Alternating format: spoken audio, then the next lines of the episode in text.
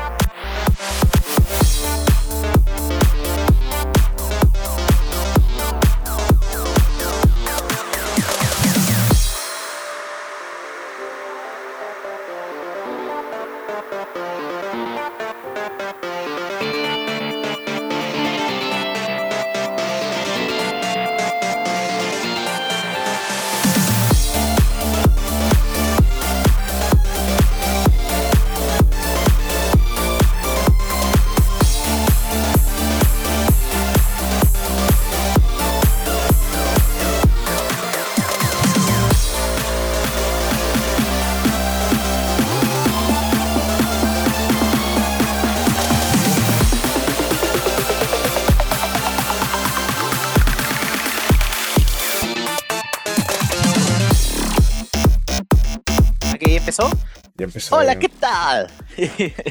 ¿Cómo están? Bienvenidos Eh, a su podcast. No favorito, pero tal vez ahí lo tienen dando vueltas en su Eh. lista de Spotify, ¿no? el que aparece ahí de la nada. Oh, Eh, ¿Verdad que sabes que escrita esta cagada? ¿Verdad que existe esta mierda, no? Claro, está bien. Los buenos que hablan cosas random, así. Sean bienvenides a Dosa Gaming, el podcast de videojuegos que supuestamente tiene que hablar de videojuegos, pero en la primera hora no, y la segunda hora sí. Por, Con para- Abraham y Alonso. por inclusión, lo hacemos por inclusión.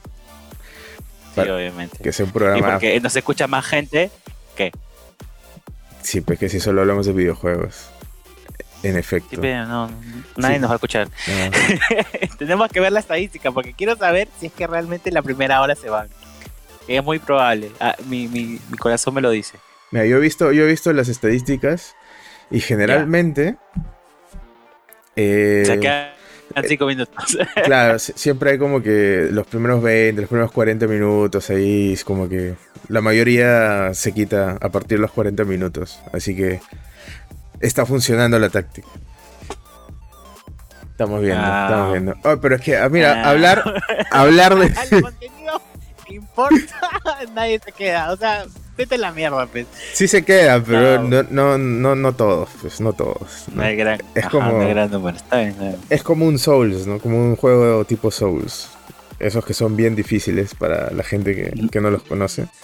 La mayoría los empieza y también la mayoría los deja como que a la semana, ¿no? O incluso a los dos días, ¿no? Ha- Hay gente que ya se pasa, ya dice, a los cinco minutos eh, les los matan en el tutorial y dicen, no, no voy a jugar esta mierda. Mucha frustración. Y si no entiendes de qué estamos hablando, pues solamente quédate 40 minutos, porque eso es lo que vamos a invertir en hablar de cosas que no tienen nada que ver. Amigo, ¿cómo has estado, amigo? Bien, weón, bien. He estado bien. He, estado- he cumplido con mis propósitos de este mes. Porque ya hace como tres semanas que no hacemos episodio, creo. Y he estado, he estado socializando, gracias, gracias a ti, que me has invitado a una reunión con gente real.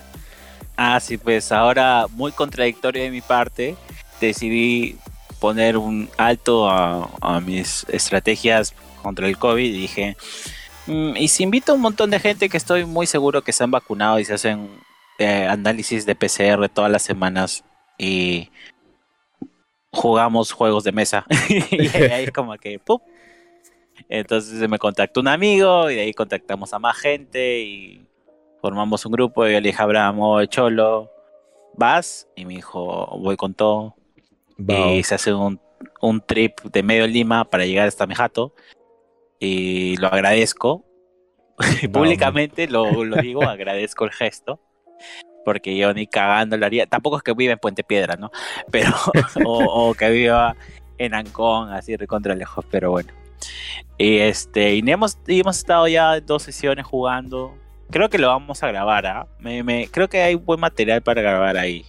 Y Puta, pasarlo yo- en alguna plataforma. Yo, yo diría este para, para jugar calabozos y dragones algún día. Pero no sé si la, si la people que, que va le guste tanto Eh, o, tenga, o tenga tanto interés en invertir. Podríamos intentarlo, podríamos intentarlo. Yo creo que no, nadie te va a pitear, nadie te va a decir, ay no, qué aburrido. O sea, creo que mm. la, la, gente, sí, obviamente a algunos les va a costar más que a otros, ¿no? Sí, es que el problema con Calabozos y Dragones es que la, la curva de aprendizaje de entrada es, es, bien, es bien jodida. Bien escalada. Sí, sí. sí, pero no creo, no creo que a estas alturas y pasando, habiendo pasado tanto tiempo, no exista una guía para dummies. Hay una, hay este, yo tengo un Essential Kit que te viene con personajes ya prefabricados. Porque eso es lo que más jode cuando estás empezando. El, crear tu personaje, ver las estadísticas y toda esta huevada, ¿no? Claro, claro. pero mientras tanto, mucha, sigamos conociendo, jugando este. ¿Cómo se llama? El CTM. Bueno, jugamos la versión peruana de Cards Against Humanity, eh, La Isla, puta cual más. la, isla la isla estuvo paja. Para la gente que nunca ha jugado la isla, yo era una de esas personas hasta, hasta la semana pasada.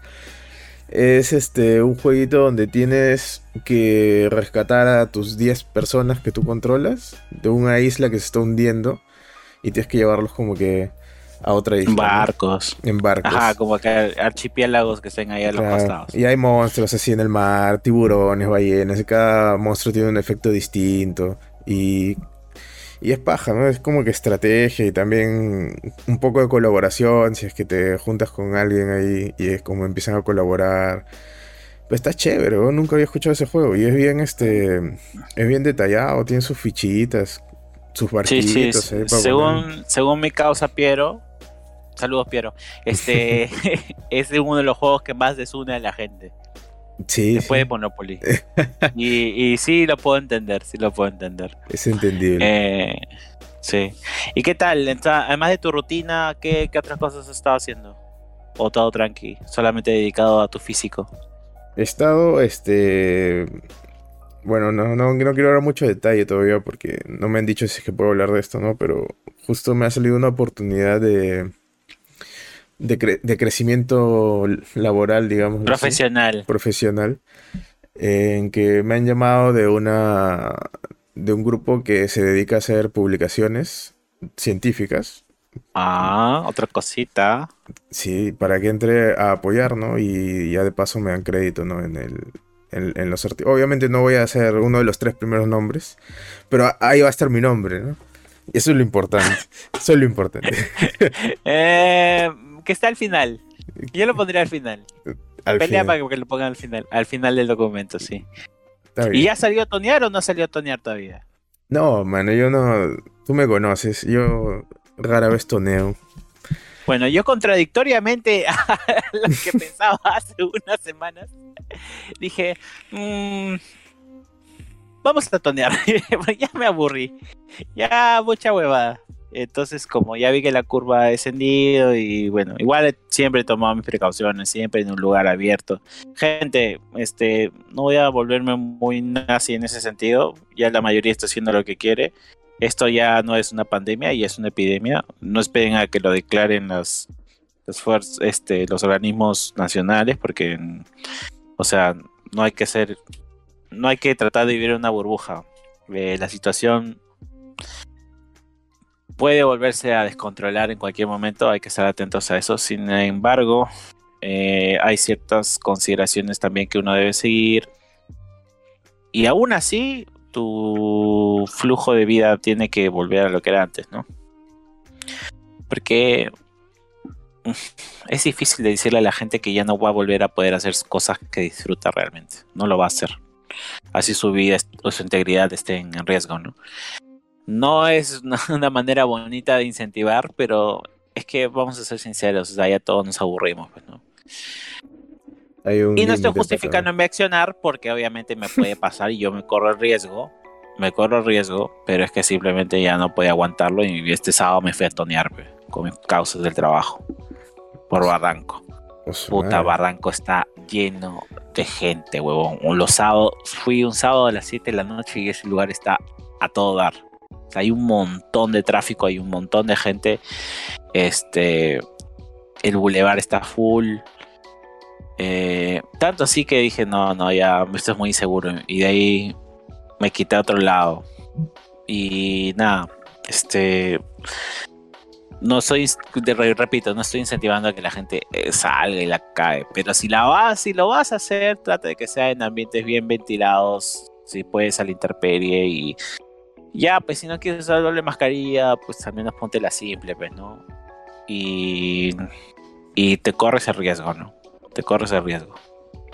Sí, bueno, Siempre nos hemos corrido el riesgo, la verdad. Siempre nos hemos corrido el riesgo para otras enfermedades. Este, gripe, cosas así. O sea. Solamente que esta no sabemos cuáles van a ser sus, sus, sus efectos a futuro y eso como que puede patear un poco. Pero mientras estemos a la baja, hay que aprovechar el tiempo de gracia que tener después de haberse contagiado tanto el año pasado y el inicio de este año, ¿no? Porque ha sido bastante la gente que se ha contagiado la verdad. Y aprovechar mientras dure. es el, nuevo principio bajo el que se tiene que vivir. Pero igual últimamente este, la gente se está relajando un culo y por ahora pues no pasa nada catastrófico. Así que yo diría que va por buen camino la cosa, ¿no? A menos que de, pronto vuelva a explotar, que salga una nueva variante o yo qué sé, ¿no? Pero Siempre y cuando siga. Digamos que está. Digamos que está controlada o se ha desviado la atención de esa abogada debido a la guerra entre Rusia y. Ucrania. Y Ucrania, sí. Y este. ¿Quieres hablar de eso? Voy a hablar brevemente de eso porque yo de. ¿Cuál es tu team? ¿Cuál es tu team? Solo me que saber eso. ¿Cuál es tu team? ¿Team Rusia o Team Ucrania? Puta, mira, a mí Putin no me cae mal. Ya. Eh, yo acá soy este.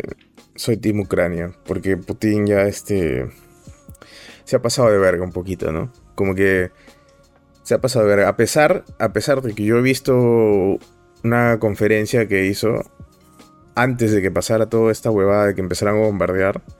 Y él dijo, como que, o sea, fue bien claro. Si intentan recuperar este la OTAN creo que es lo que está en disputa, ¿verdad? Si se llama OTAN.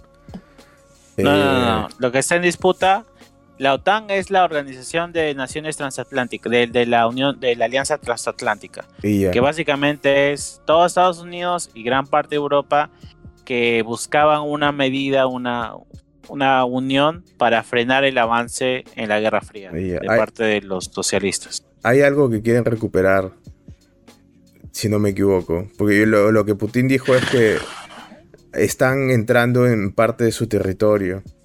A ver, te, explico así bien, bien, bien, bien, bien breve, ¿ya? A ver. Este, a ver, Rusia, grandes naciones de Rusia como este, Bielorrusia y otros han independizado a lo largo de los 90, Guerra Fría 90, ¿no? Entonces, este, muchas regiones de esta Europa, de, de esta Rusia fragmentada, eh, se han visto involucradas en, qué sentido? Que han generado eh, nacional, dobles nacionalidades, es decir, ya. Hay una parte de un país en particular que le va más hacia Alemania o hacia una, tendencia europea y hay otra que le va más a una tendencia rusa. ¿Me entiendes? claro.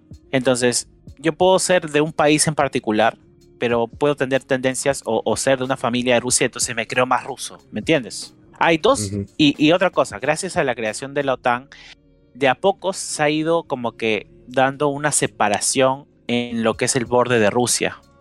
¿Se me entiende? Ya, sí, sí. Ya. Ah, bueno, entonces básicamente eso ha generado que Rusia solamente vea a ese país como la única vía de acceso fuera de los límites que la OTAN le estaba dando. Porque todos los países que comparten eh, frontera con Rusia, la gran mayoría, tienen convenios con OTAN. ¿Me entiendes? Entonces la OTAN tiene la facilidad de poder colocar armamento en las fronteras. Entonces iba a tener encapsulado a Rusia. Y es por eso que Rusia opta por esta opción de salir. Uno, los recursos de, em, de, metales y también marítimos que tiene en esa parte. Ah, ya, perfecto. Entonces por eso estaba piteando Putin. Pero por, otro, ajá, pero por otro lado, justifica porque en esas dos regiones que se quieren independizar, la gran mayoría de gente considera a Putin se quiere eh, aliar con Rusia o tiene afinidad hacia Rusia y no tanto hacia la Europa. Entonces, lo único que él ha hecho es respetar lo que a grandes voces ya se sabía de esas regiones. Como que, quieren ser parte de Rusia. estos chuls son mis causas porque piensan más que piensan casi como yo a que como ustedes. Entonces, este, déjenos ser independientes. Y si ellos deciden volver a la madre Rusia, pues bien. Pero yo les estoy luchando para que ellos sean independientes. ¿Me entiendes? Claro. Entonces, ese es, ese es su objetivo. Pero obviamente, acá viendo, hablando claro, su único objetivo es apoderarse de sus tierras. Porque obviamente este huevón sabía todas las consecuencias que iban a venir, causa. Hay motivaciones ocultas. Rusia, sí, sí, o sea, le van a meter un montón de restricciones. Hasta Suiza le va a meter un. Suiza que no le va a nadie. Es, es siempre el más neutral de todos. Bueno, la cosa. Ha que le, que le va a poner sanciones. La cosa es que yo vi a Putin dejando bien en claro su postura en, esta conferencia y él dijo, no, si me tocan, si se meten acá, meten, mueven sus armamentos y cogen este territorio, si ocupan este territorio, lo dijo así, eh, yo voy a atacar. Lo dijo bien claro y dijo, y, y nadie va a querer que yo ataque porque voy a arrastrar a Europa a un conflicto armado. Entonces, este, o sea, lo dejó bien claro. No me, a mí no me dejan otra forma de actuar más que yo atacar si es que se meten a este territorio, si es que lo ocupan, porque tengo que hacerlo, tengo que defenderlo. Y, eh, yo no quiero hacerlo, lo dejo. Claro. Son las regiones de Donetsk y, Lugansk, por si acaso. De Donetsk y Lugansk, son esas Claro, y él dijo, yo no quiero hacerlo porque no quiero que haya pues este guerra, ¿no? Pero, Dos regiones que está peleando Rusia. Pero si se meten, no me van a dejar otra opción. Entonces ya básicamente les mandó una advertencia, ¿no? Como que, o sea, no lo hagan porque, puta, yo, yo me les voy encima. Y ya está. Y Sí, pero fue...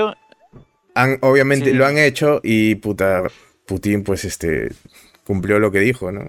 Y ya está. Obviamente yo no estoy a favor de, de eso porque yo poco sé de guerras. No soy, este, experto en conflictos bélicos eh, europeos, ni mucho menos. Pero si ya el huevón ha dicho, ¿no? Que si se meten, puta, había otra forma también de arreglar, ¿no? Un poco más diplomática. Y. Y ha explotado, pues explotó. Y ahorita, este. Han habido imágenes, han salido imágenes de, de, estas ciudades, ¿no? De, de, estos territorios donde están, este. Donde literal están como que disparando, no están los sistemas antiaéreos ahí como que disparan, parece la guerra de las galaxias, esa huevada. Hoy, ¿cuánta luz emiten? las balas de ese calibre, weón, es, es, es alucinante. Parecen láseres esa jugada. Y se ve como que están disparándole a los aviones, disparando a, los misiles que están cayendo. Y ya, se armó la huevada, ¿no? Pues ya ahorita todos están tensos porque puede que haya una posible este, represalia nuclear ¿no? de parte de, de Rusia. Porque Rusia ahorita, a pesar de que es un país pequeño, si lo pones a escala de Estados Unidos o de otras potencias, es uno también de los que tienen más equipamiento militar eh, nuclear. O sea, ha ido almacenando a lo largo de los años, aparte de que una armada bastante considerable, un, como que un depósito de armas nucleares también bastante grande, ¿no? Digamos que es una de las potencias en, en lo que se refiere a armamento nuclear. Y si te metes con Rusia, pues Rusia puede que en algún momento la situación escale tanto que llegue a tener que utilizar este tipo de armas. Y bueno, nadie quiere pues que haya una guerra nuclear, porque si hay una guerra nuclear, a, fin de cuentas, no solamente va a afectar el lugar donde va a caer la bomba, sino que afecta un gran radio alrededor de, ese, de ese país. Y han estado pues este analizando el impacto que puede tener una bomba nuclear en caso de que Estados Unidos se meta, que es probable que si Estados Unidos se mete, pues Rusia va a tener que usar bombas nucleares porque ya, hay una... Ya hay historia pasada, ¿no? Hay como que una rencilla ahí pasada entre Rusia y Estados Unidos y eso puede provocar que se llegue a mayores. Entonces, si cae una bomba nuclear, digamos, en Estados Unidos, te va a agarrar todo Estados Unidos, te va a agarrar México y te va a agarrar este, la mitad de Latinoamérica, ¿no? Digamos de Brasil, de la mitad de Brasil para arriba, eh, Latinoamérica está jodido. Entonces, Perú, digamos que la mitad de Perú, de la mitad del, del norte, del norte para arriba, de la mitad hacia el norte, como que están jodidos, y de la mitad hacia, hacia el sur, como que se salvan. Entonces, mientras más cerca estés a Chile, menos, menos probable es que te llegue la, la radiación residual de las, del impacto de una bomba nuclear que caiga en Estados Unidos. Eh, eso es de lo que yo estoy enterado hasta ahora, porque a mí, a mí me preocupa bastante saber si es que dentro de 20 años me va a crecer otro brazo. vamos a, tocar a la puerta, ¿no? A Chile le decimos, hermanos, ¿cómo están? ¿Qué dice Arica? No, no, casa. Tacna nomás, Tacna. O nos vamos a Tierra de Fuego. O vamos a Argentina nomás. Ya tiene una moneda devaluada. Qué chucha. Qué chucha. Eh, llevamos dólares. Los, ahorros en dólares. Ajá, hay que usar los ahorros en dólares. Para algo, para algo debe haber, sido útil eso, ese pánico financiero que se generó. Que, que hizo que todos ahorráramos en dólares. Ah, mierda. Llevamos criptomonedas. Pues, Qué chucha. Llevamos en NFTs. Hablando de criptomonedas y NFTs, ¿tú sabías lo de esta flaquita Lana Rhodes? ¿Tú sabes quién es Lana Rhodes? obviamente que yo sé quién es Lana Rhodes, hermano. Ah, yo no sé. Ah, no sabes. cuéntame. no, Me comprometes a mi hermano. Ya, Lana Rhodes. Ya, bueno. Eh, no, no, no, es, es, una actriz, vamos a decirlo así, es una actriz conocida porque hace escenas eh, algo subidas de tono. Galantes. galantes. ¿No? Escenas galantes. Sí. Eh, no sé si podemos decir la palabra. Bueno, eh, es una actriz de por nosotros. Y nada, pues está buena. Creo que ya ni siquiera está en ese mundo. O sí, no sé. No, ya no. Ya. Ahora este. Creo que tiene OnlyFans, una hueva así. Sale. Ah, ya, o sea, sigue, en ese mundo, pero ya no le tiene que pagar a nadie. Claro, ya, ya, es independiente. Ya recibe lo que hace. Está bien. Ha progresado. La cosa, la cosa es que esta chica aprovechó el pánico de los NFTs y tal agua y creó su propia colección de arte digital que se llama Cryptosis o se llamaba Cryptosis. Entonces empezó a marketearlo en todas sus redes, ¿no? Como que oh, está bueno, chévere, no sé qué. Y comentó de que si es que alguien gastaba mucho dinero dentro de un concurso que iba a hacer, el ganador iba a poder viajar a Sudáfrica para conocerla a ella. Y todo el mundo hypeó, pues.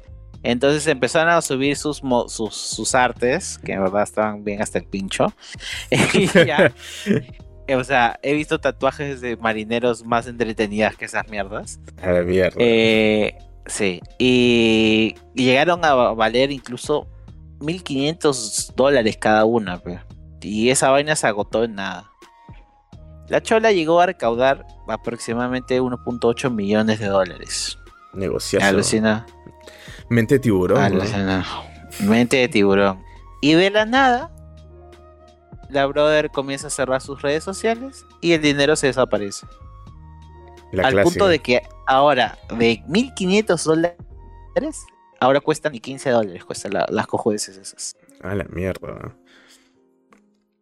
Y ya, y la bona se, ha ido.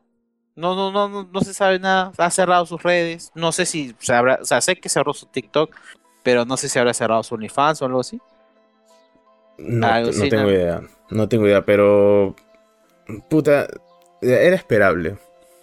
Y no me sorprendería que eso llegue a pasar con la, con la mayoría de NFTs que están corriendo por ahí, ¿no? Porque al final, este. Más, o sea, más que negocio parece esquema Ponzi, ¿no? Porque siempre hay alguien como que te dice, oye, ven, invierte en esta vaina, que esta, esta es el futuro de los negocios por internet.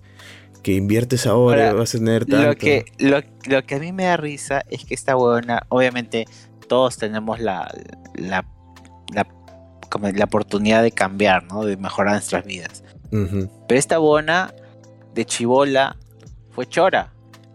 Y fue adicta a la heroína. A la mierda. antes de, escalar su vida a, otras cosas. y cara bonita y todo lo que quieras, pero nadie, nadie habla de esa huevada. Entonces, ¿cómo le vas a comprar algo a alguien que ya tiene un historial así? Y obviamente, no, pero la gente cambia. Ya, con esto te das cuenta de que no. de que muy poca gente cambia. Poca gente. Dio literal de una vuelta de 360, pues, terminó en el mismo sitio donde empezó. Empezó choreando y ahorita está choreando, ¿no? Regresó a sus orígenes. Y, ya está, mano. Y ya está. O sea, no me sorprende para nada, no me llama la atención. Bacán. Bacán, bien hecho. bien hecho por comprar huevadas en internet. Pero sí, el tema de los NFT ya lo hemos hablado en capítulos pasados. Si es que no saben, ya saben, ya saben nuestra postura. Yo pienso que es una estafa. Eh, probablemente. Yo pienso que es un negocio mal diseñado. mal encaminado. O sea, pues es bacán, pero, pero bueno.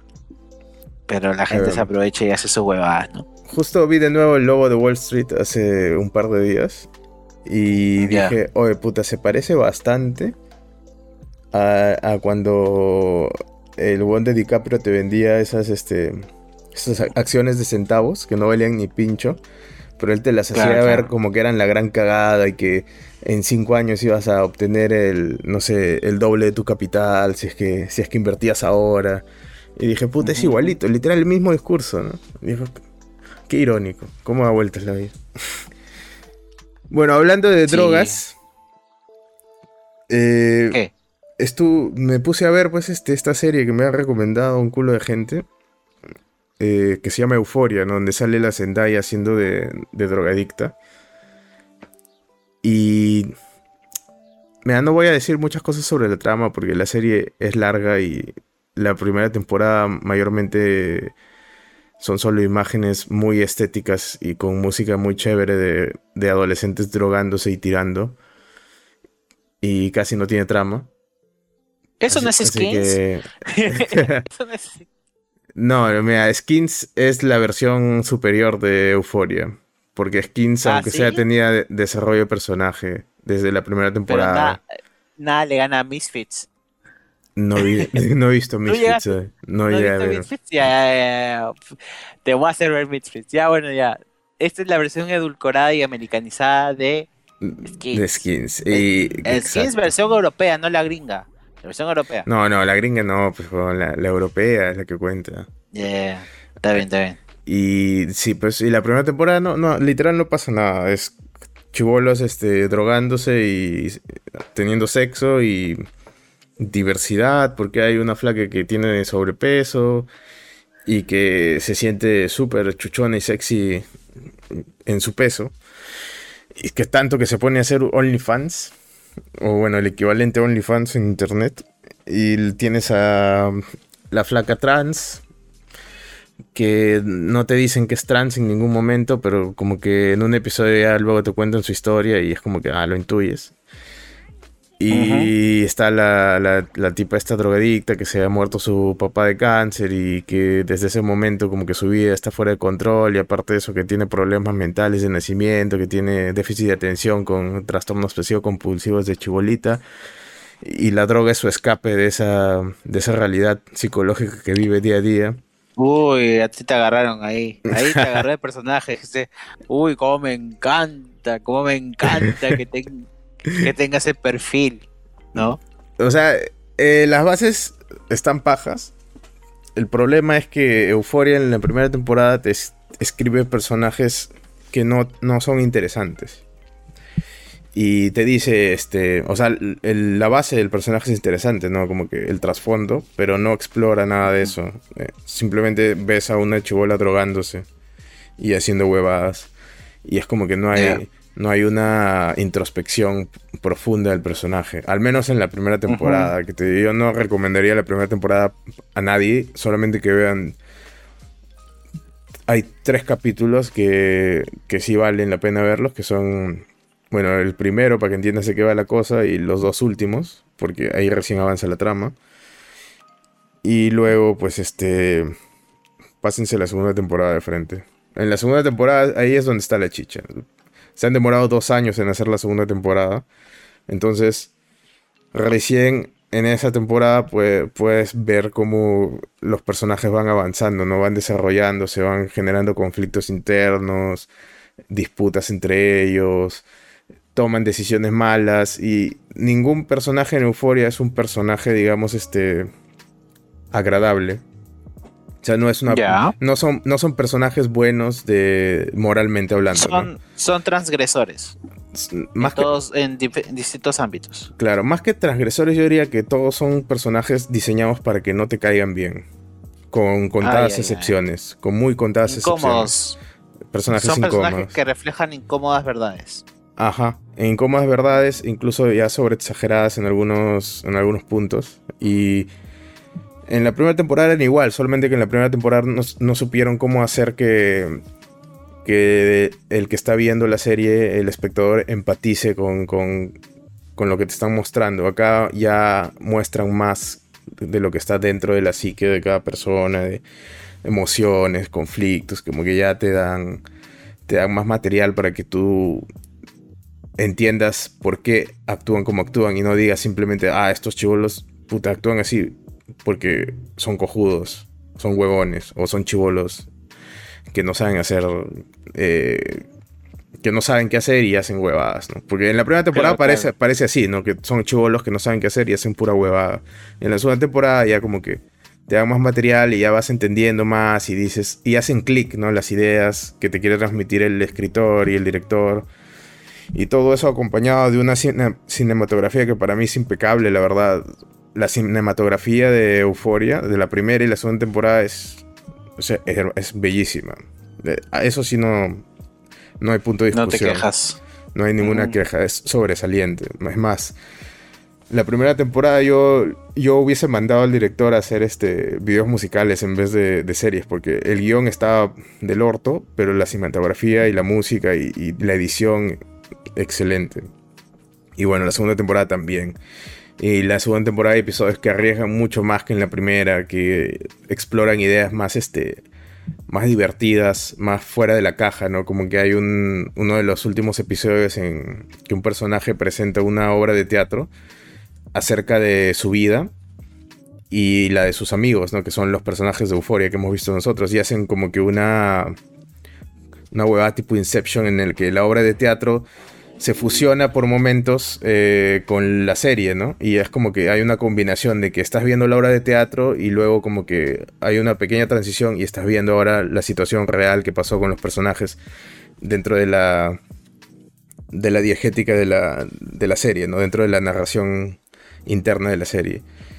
Y, son cosas paja, ¿no? Que, que, dices, puta, ¿por qué no hizo nada de esto en la primera temporada? Este huevón, ¿no? Si tenía, si tenía todas estas ideas, todo este potencial, entonces yo no entiendo por qué. Libertad, libertad artística, pues. Probablemente. Seguramente tenía que llegar a estándares y pues ahí quedó. No podía. Y al momento de hacer la segunda ya le dieron mayores libertades. ¿Qué será, pues? ¿Qué será? Bueno, ahí, ahí meten mano los productores también, ¿no? Me imagino. Ya, amigo, entonces recomendadas esa vaina. Recomendada la, la, primera temporada. Segunda. Si sufres la primera temporada, la segunda te va a encantar. Porque la segunda es muy buena. Es muy buena. Está bien tocan temas muy incómodos, eso sí, así que si eres de estómago un poco débil para esas cosas, hay este, hay sexo gráfico. O sea, no se ve, no, tan gráfico como el por nosotros, pero hay escenas que muy sugestivas, ¿no? Que sugieren escenas muy un poco grotescas ya incluso, referente al sexo. Hay penes por todos lados. Es como que el guante muestra cosas así sin asco, ¿no? Y es parte del encanto de la serie, ¿no? Esa esa desfachatez, esa crudeza de enseñarte ese tipo de cosas sin censura, que es lo que pocas series hacen últimamente. ¿no? ¿Qué, amigo? ¿Me está diciendo que cada vez estamos más cerca a que Gaspar Noé esté en Netflix? ¿En que pueda, en que pueda ver Irreversible en prime time? Puta madre, ¿No? Menos mal no sé quién chucha es Gaspar Noé, ¿No has visto película de Gaspar Noé? A ver, dime. Es un cineasta argentino. No, no, no. No lo conozco. Into the Void. Ya, otra. Tienes que ver ese man. Está cagado del cerebro. de tarea, escúchame, de tarea. La, próxima, el próximo capítulo vamos a hablar de esas dos películas. Ya. No, Irreversible no, porque es bien, hardcore.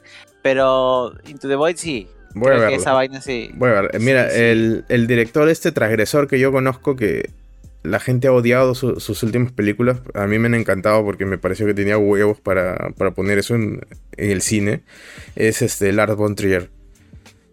Ya. Hay, hay una película que sacó con, este, con Ethan Hawke hace poco, que trata de un asesino serial que narra en primera persona como que sus asesinatos como si fuesen los grandes hits de su vida, ¿no? Claro, claro. Y eh, dentro, de uno de estos asesinatos, eh, él siempre como que lo pone como que fuesen, como que asesinar es, es arte. Obvia, obras de arte, ajá. Ajá. Ya, ya. Y se compara, se compara con grandes artistas y dice, y, y Hitler fue un gran artista para él, ¿no? Por, por el los genocidios que hizo y todo esto. Entonces es una visión bastante trastornada eh, de la realidad, ¿no? Y del arte. Que a mí me gustó porque la mayoría de la gente pues salió ofendidísima de esa película. Porque obviamente como, como un huevón, como una película le va a decir a su espectador, oye, este, matar es arte, ¿no? Ven, apréciala conmigo. Obviamente mucha gente se va a ofender, va a salir como que Ahí incluso... está, ahí, ahí está, pues, ahí está Claro. tu subjetivo. Está, ahí está tu exacto. subjetivo, Ahí está la subjetividad. y- pero a mí me encantó. Y hay escenas fuertísimas y que yo no sé cómo el huevón ha logrado sacar en el cine. Porque eh, es re- recomendada. Este. No me acuerdo ahorita el título. Pero ya después de un Google Yuxu se los paso, ¿eh? Pero es muy buena. Hablando de cosas incómodas, amigo, ¿qué tal la película de Uncharted? La gran esperada película de Uncharted. Que acá sí lo podemos hablar, porque más que esté relacionado con videojuegos es una película, o sea, acá. Sí, no, este. Mira, no es mala, ¿ya? Eh, ¿Es entretenida? No. O sea, ¿cuánto dura? ¿Una hora y media? ¿O dos horas?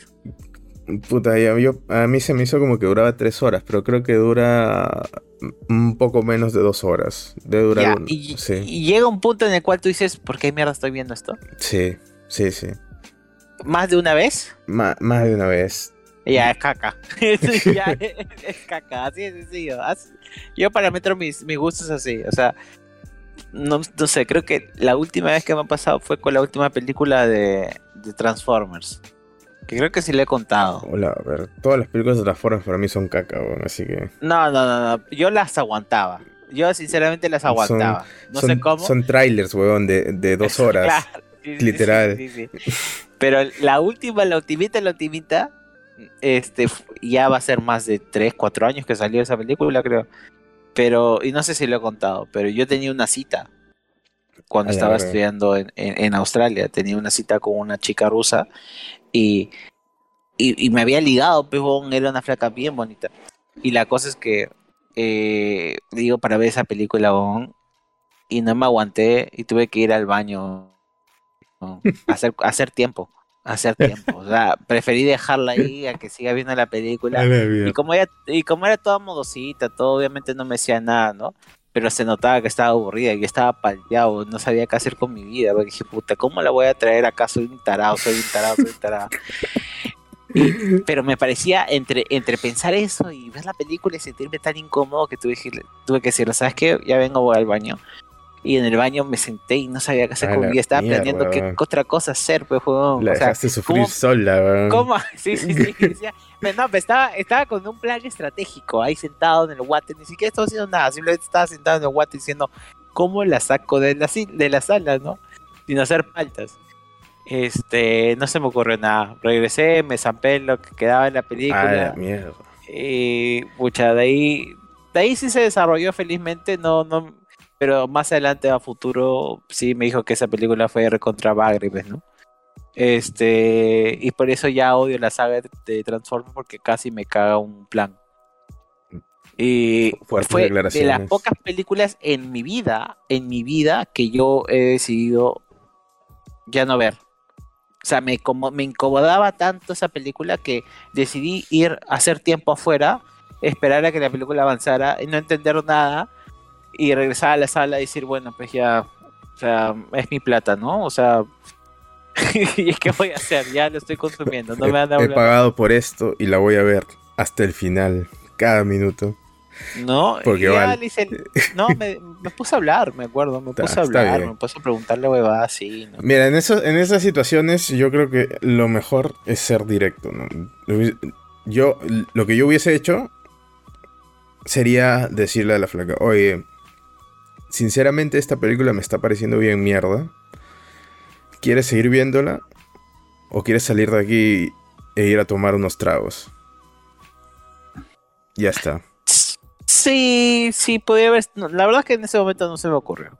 ¿Para Sí, voy a entiendo. Sí, no, no, no se me ocurrió. Pues, o sea, estaba más decepcionado de la película y, y no sabiendo qué podía hacer. Entonces estaba más pensando en cómo solucionar, cómo impresionarla después del cine, ¿me entiendes?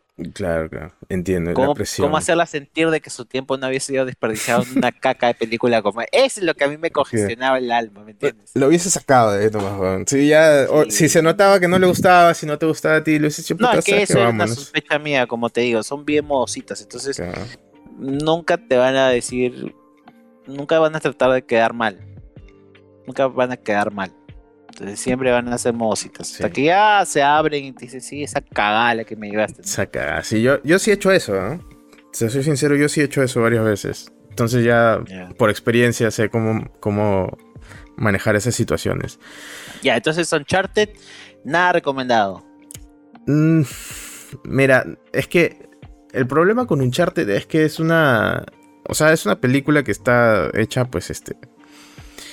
En su mayoría está bien hecha, tiene buen presupuesto, tiene buenos actores. eh, el problema es que yo todo el tiempo estaba renegando internamente porque Tom Holland hace un pésimo Nathan Drake, que es el personaje principal de la saga de Uncharted. Y todo el tiempo estaba viendo a Tom Holland y decía, oh, ese weón no está actuando, literal, no, no está actuando ni pincho. Es, es el mismo Tom Holland que he visto en Spider-Man. Es, es el mismo, es, es él. Y a cada rato como que veía incluso las, las acrobacias que hacía. Eran como que, oh, está haciendo acrobacias de Spider-Man, weón. La agachadita esa media rara. Cuando se cogía para trepar. Era como que, oh, men, es, es Spider-Man, literal. No me podía sacar de la cabeza que el huevón está reciclando movimientos, que está reciclando manerismos de, de su personaje de Spider-Man. Y probablemente no sea culpa de él, probablemente no, él ni siquiera actúe en. o personifique, mejor dicho, esta es la palabra exacta, no, no personifique nada cuando hace Spider-Man, sino simplemente hace de él, pero Ah, reacciona. ¿Me estás, me estás diciendo que hizo la gran Owen Wilson.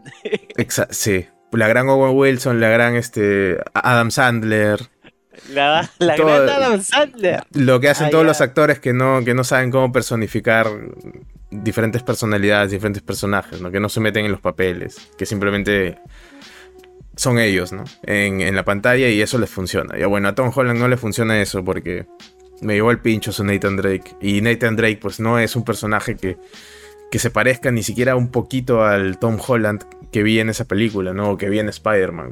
Nathan Drake es más este... Más Yo hubiera, astuto. pues, yo hubiera puesto a alguien mayor. Sí, sí, bueno. o sea, alguien que, alguien que tuviera la cara de, de más vivido, ¿me entiendes? Tom parece como que recién salido de, de secundaria. Y no sé Sí, si es sí. porque ya el estigma de su personaje se ha incrustado en mi cabeza. Obviamente yo sé que ese bon es mucho mayor, pero, o sea, tiene cara de bebé, ¿me entiendes? ¿Qué Sí, a- aparte es- es pequeño, ¿no? O sea, sí, además. Entonces, cuando ves, cuando tú te has pasado la saga de Uncharted, o sea, no, ¿me entiendes? No, porque es que no, no, no Na- va. Nathan Drake siempre ha sido una persona sazonada, ¿no? La vida le ha golpeado duro y el huevón ha tenido que adaptarse a situaciones que, puta, nadie, nadie vive, ¿no? Desde cortas edades. O sea, el huevón terminó con 11 años, pues, este, de, de, ¿cómo le dicen? Este, de, bol- de bolsiqueador, de choro en, en Colombia, ¿no? Y ahí es cuando lo encuentra Sully, que es el, el- su mentor. Y acá, pues, han cambiado completamente eso y te dan a un Nathan Drake que toda su vida ha pasado en el orfanato y cuando salió se volvió bartender y, que y tiene cierta habilidad para, pues, para la prestidigitación y para chorear sin que se den cuenta, eh, para el juego de manos. Y ya está, ¿no? Y eh, así vive.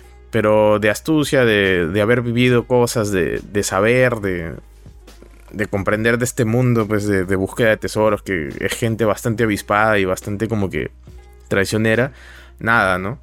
Entonces toda la película lo es a él siendo agarrado de huevón por, por la flaca, por su interés romántico, e incluso por su mentor, ¿no? Y no sé, no, no me agradó eso porque me parece que es muy distinto de lo que te da Uncharted en el juego con el personaje principal. Y Uncharted en el juego ya es una película, o sea, incluso es mejor película que esta película, siendo un juego. Entonces no veo, no, no sé por qué había la necesidad de cambiar tanto la fórmula, ¿no? De cambiar tanto el, la, el, origen del personaje y todo esto. Entonces, claro. solo por eso a mí no me gustó.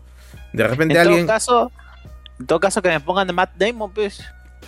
Sí, pero es que ya estaba Mark Wahlberg pues, y ponías a Matt Damon, no los ibas a diferenciar porque son igualitos. Puta, hubiera otra saga Burn. Otra, otra, saga, otra saga Burn. No, puta sí, no. No, de repente, no, yo creo que o cambia a Tom Holland o Uncharted ya no, no, no, no va a llegar ni a la, ni a la trilogía de películas, ni a la secuela llegaría. Eh, sí, ellos, de repente si no has jugado nunca un juego de Uncharted y puta, quieres ver una película... Sí, quizás nosotros estamos sesgados. Sí. Es verdad. De repente, ¿no? Si no conoces quién es Nathan Drake, si, si, no vas a explorar el personaje, fácil te gusta lo que hace Tom Holland. Igual, igual que, igual que con los animes, ¿no? O sea, cuando pasan, cuando hacen una transición, o los mismos libros a películas, o sea, son adaptaciones, hay que verlo así. Tienes razón, quizás nosotros sí. estamos sesgados, pero igual, pues no usen el nombre de Uncharted por las huevas, pues. pues Creo que me da el pinche, man. Lo que sí me pareció paja fue que en los créditos iniciales sale este PlayStation Studios. Ah. Sale, sale, la intro de PlayStation Studios que ponen en todos sus juegos exclusivos. Entonces ya pues ahí es como que un guiño, ¿no? A, a los gamers claro. que van a ver la película. Claro. Y ah, la, la secuencia la secuencia final, toda la secuencia final sí me pareció buena. Eh, en acción, en, este en creatividad, porque es algo que toda la película es como si hubiesen cogido, digamos, los dos, dos últimos, los tres últimos juegos, los hubieran puesto en una licuadora y hubiesen sacado escenarios eh, distintos, ¿no? Como vas mezclando, ¿no? De repente el escenario de este juego, pero la situación de este otro juego y los personajes de este otro juego y han ido como haciendo sus combinaciones ahí, ¿no? Pero uh -huh. la escena final, toda la secuencia final es algo nuevo, ¿no? Que no, no se ha visto en ningún juego entonces, eso sí me pareció chévere. Esa, esa escena me pareció paja. Eh, buena acción, buen desarrollo, buen ahí este juego entre los personajes, las peleas. La escena final no, no tengo quejas. Pero ahí el resto de la película sí me pareció aburrido. Nada, nada rescatable ahí. Está bien. Y bueno. ¿Algo más que contar, amigo, en la parte random del programa? Sí, de hecho sí, quiero hacer un, eh, anuncio de. ¿Cómo es? Servicio público. De servicio público. En caso de que vayan por ahí con su, con su auto por las calles de Chorrillos y vean a, a, a personas con un letrero que dice soy venezolano y soy sordo o sorda. Eh, no son sordos. No son sordos. Créanme. He visto cinco personas diferentes con ese mismo anuncio. Eh, pidiendo dinero en, en, en, las calles. Y todavía cuando no les quieres dar se enojan. Así que tengan cuidado con eso. Porque... Ah, sí, tan, tan cabeceado, es, tan querido cabecear. No me creo cabecear, pero me han mirado grueso.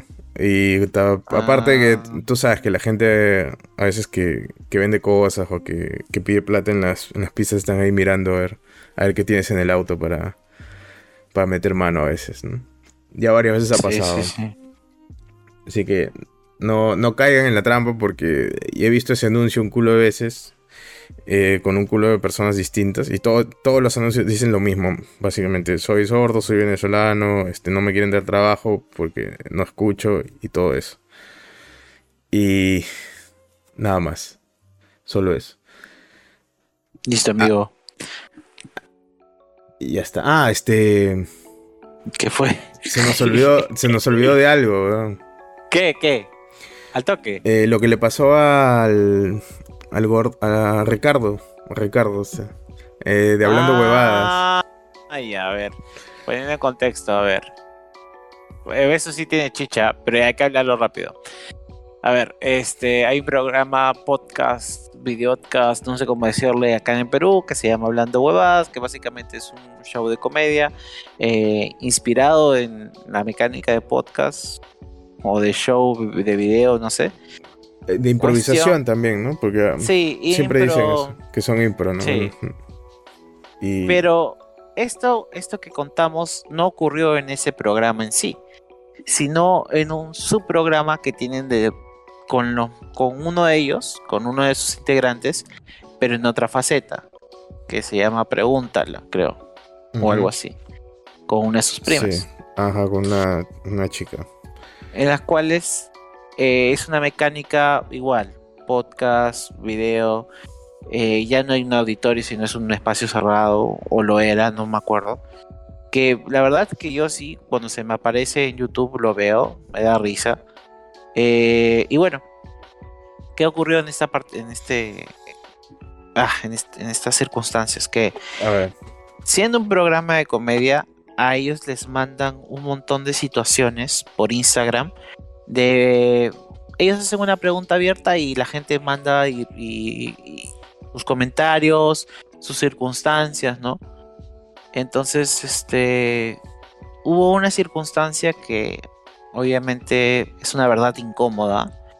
Eh, no es la primera vez que yo escucho algo, una, algo así, pero solo nos hace entender que vivimos en una sociedad recontra machista que tiene que cambiar ya.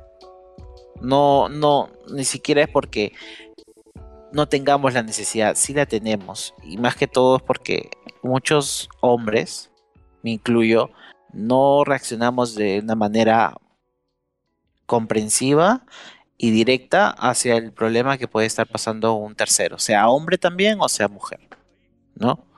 Entonces, este, con una persona mandó su anécdota, la cual ellos pasaron por redes, pasaron por YouTube, no tuvieron una depuración adecuada, me parece, pero contaron en forma de anécdota chistosa que una chiquita había sido abusada en un bus por alguien y, que había pues forcejeado, tenía un cierto acercamiento sexual con esta persona.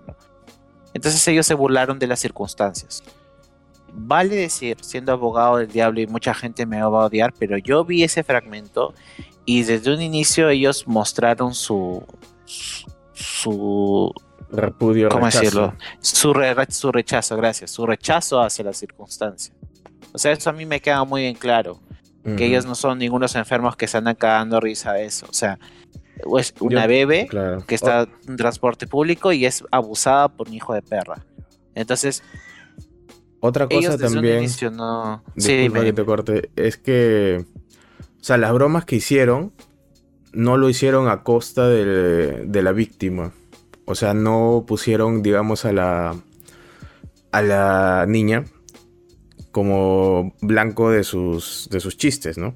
O sea, no, no se metieron con ella, se metieron con la gente que había estado en el bus, se metieron con el cobrador, en cómo, con cómo reaccionaron, para... De eso se agarraron para hacer, pues, este, las, las improvisaciones cómicas del programa. Sí. Entonces. Luego, luego de eso ya pues lanzaron unas, este, unas disculpas públicas, ¿no? Diciendo que estaban siempre en contra de cualquier tipo de abuso, eh, ¿no? dando la solidaridad con la persona que haya pasado esas circunstancias, ¿no? Este, y estaban en todo, en contra de todo lo que era crueldad, ¿no? Y abusos en general, ¿no? Pero, como siempre, Perú este, solamente se levanta cuando hay escándalo. Para mí, es mi, es mi punto de opinión. Yo no estoy defendiendo que ellos hayan hecho uno o dos comentarios. Yo creo que eso debió haber sido depurado. Más que todo porque ese tipo de información puede ser la anécdota de tu amiga y, tú lo haces por chongo porque tu amiga te lo contó, pero tu amiga no te dio nunca la autorización de hacerlo, ¿me entiendes? Entonces, son cosas que van más allá de su control, yo lo entiendo perfectamente porque al final puede haber sido una situación imaginada incluso, O sea, puede haber sido que a alguien se le haya ocurrido algo así tan estrafalario, pero que lamentablemente la imaginación en, esos, en esas circunstancias, en este contexto de país, sí colinda con la realidad. Y eso es lo más triste. Entonces, burlarse de eso, mm, no sé si, no sé si estemos en las circunstancias adecuadas para hacerlo. Respeto que se, respeto que se toque el tema. No considero de que se esté normalizando el tema. No, o al menos no de la forma en la cual la gran mayoría que ha estado en contra de ese contenido lo ha querido proyectar. Yo considero de que la, risa, la, la, comicidad es la mejor manera de siempre tocar los temas tabúes de una sociedad. Es la forma gradual y agradable de ir tocando esos temas para que exista una transición. Eh, estoy completamente en desacuerdo que, de esa gente que cucufata y, y, esos que se juntan siempre a, reclamar que todo está mal y que porque a mí no me gusta, porque no está a mi altura, este, nadie más debería verlo. Y los típicos de que, ah, ven su cochinada de programa que a mí nunca me dio risa, ya, esa gente, desde acá les puedo decir, chúpeme la verga. Así de sencillo, ¿ah? Me importa si nos censura, me importa tres carajos. Esa es la gente que a mí más, más asco me da. ¿Por qué? Porque esperan a que las papas se estén quemando para recién quejarse, ¿sabes?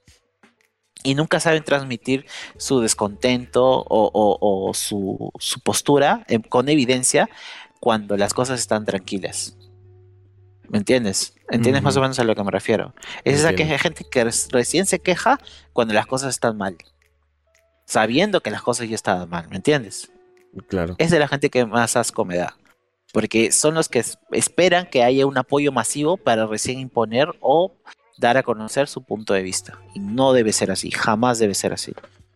Hay una. Hay un tema también este. acerca de esto, porque al final del día lo que ellos hacen es comedia, ¿no? Y la comedia, pues, este, como tú bien lo dices, es una forma en la que tiene la sociedad humana de tocar temas incómodos sin darle esta carga, pues, de, de seriedad y sentimentalismo que usualmente conlleva tocar temas como el acoso sexual, ¿no? Y yo aquí estoy de parte de, del comediante en sí. ¿Por qué? Porque considero que la gente suele trasladar su enojo hacia una persona que está haciendo un chiste que ni siquiera fue, digamos, este bullying, porque el objeto del chiste no fue la niña acosada, fue el acosador, fue la gente alrededor, cómo reaccionó y todo esto, como ya lo dije. Entonces no califica como bullying, porque no es que estén, digamos, este, metiéndose con, con la víctima, no están victimizando a nadie. Y yo creo que la gente pues traslada su enojo al comediante porque es un tema que es real y que es incómodo.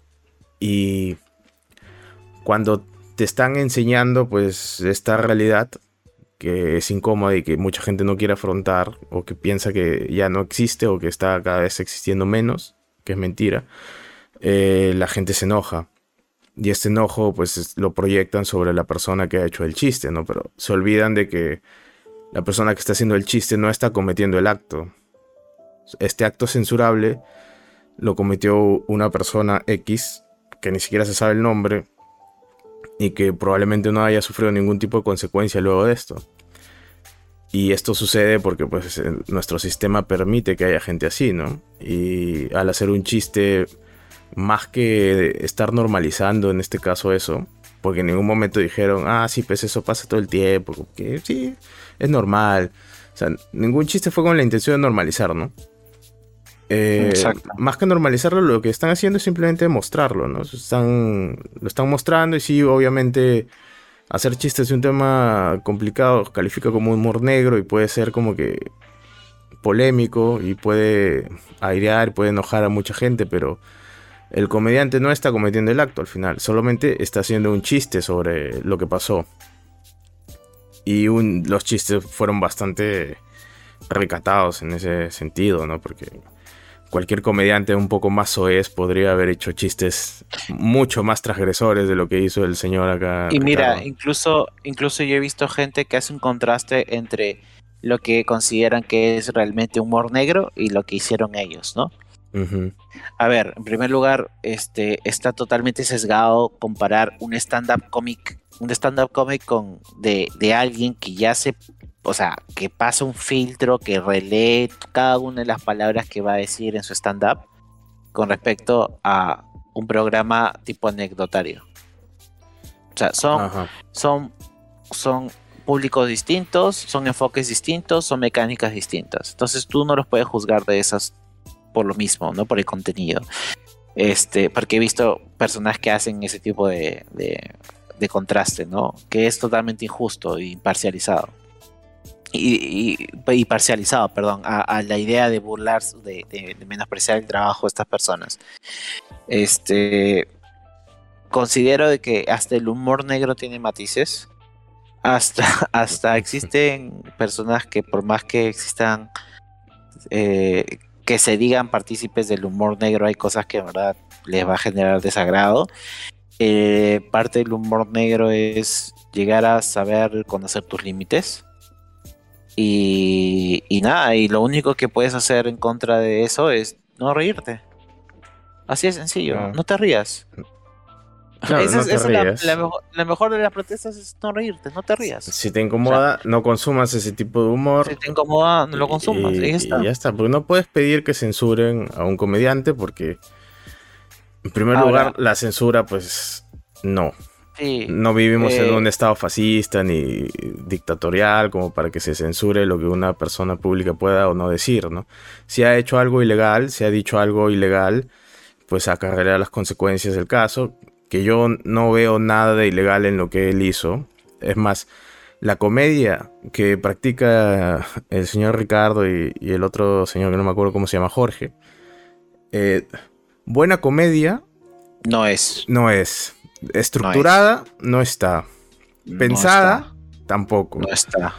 Es la comedia que tú tendrías, digamos, con tu grupo de patas cuando se juntan a chupar. Y, Exacto, y todos acá, todos acá, todos en este país y en, todo el mundo se han juntado con sus amigos y se han puesto a hacer chistes de temas incómodos o de temas censurables. Porque todos hemos hecho eso. El humor negro lo practicamos todos. Y, no, y no por eso la persona es mala, no por eso eh, debe ir a la cárcel, porque al final es humor, ¿no? Y ese es el propósito del humor, ¿no? El poder reírte de cosas horribles, de cosas feas que pasan para... Yo, yo lo denomino humor cultural. Entonces, eh, si te da vergüenza eso, pues bienvenido a, bienvenido a pisar la tierra y a darte cuenta que la gran mayoría de gente de tu país se ríe de ese tipo de humor. Y está bien. ¿Me entiendes? O sea, hacerte digno es lo que a mí también me chupa un huevo.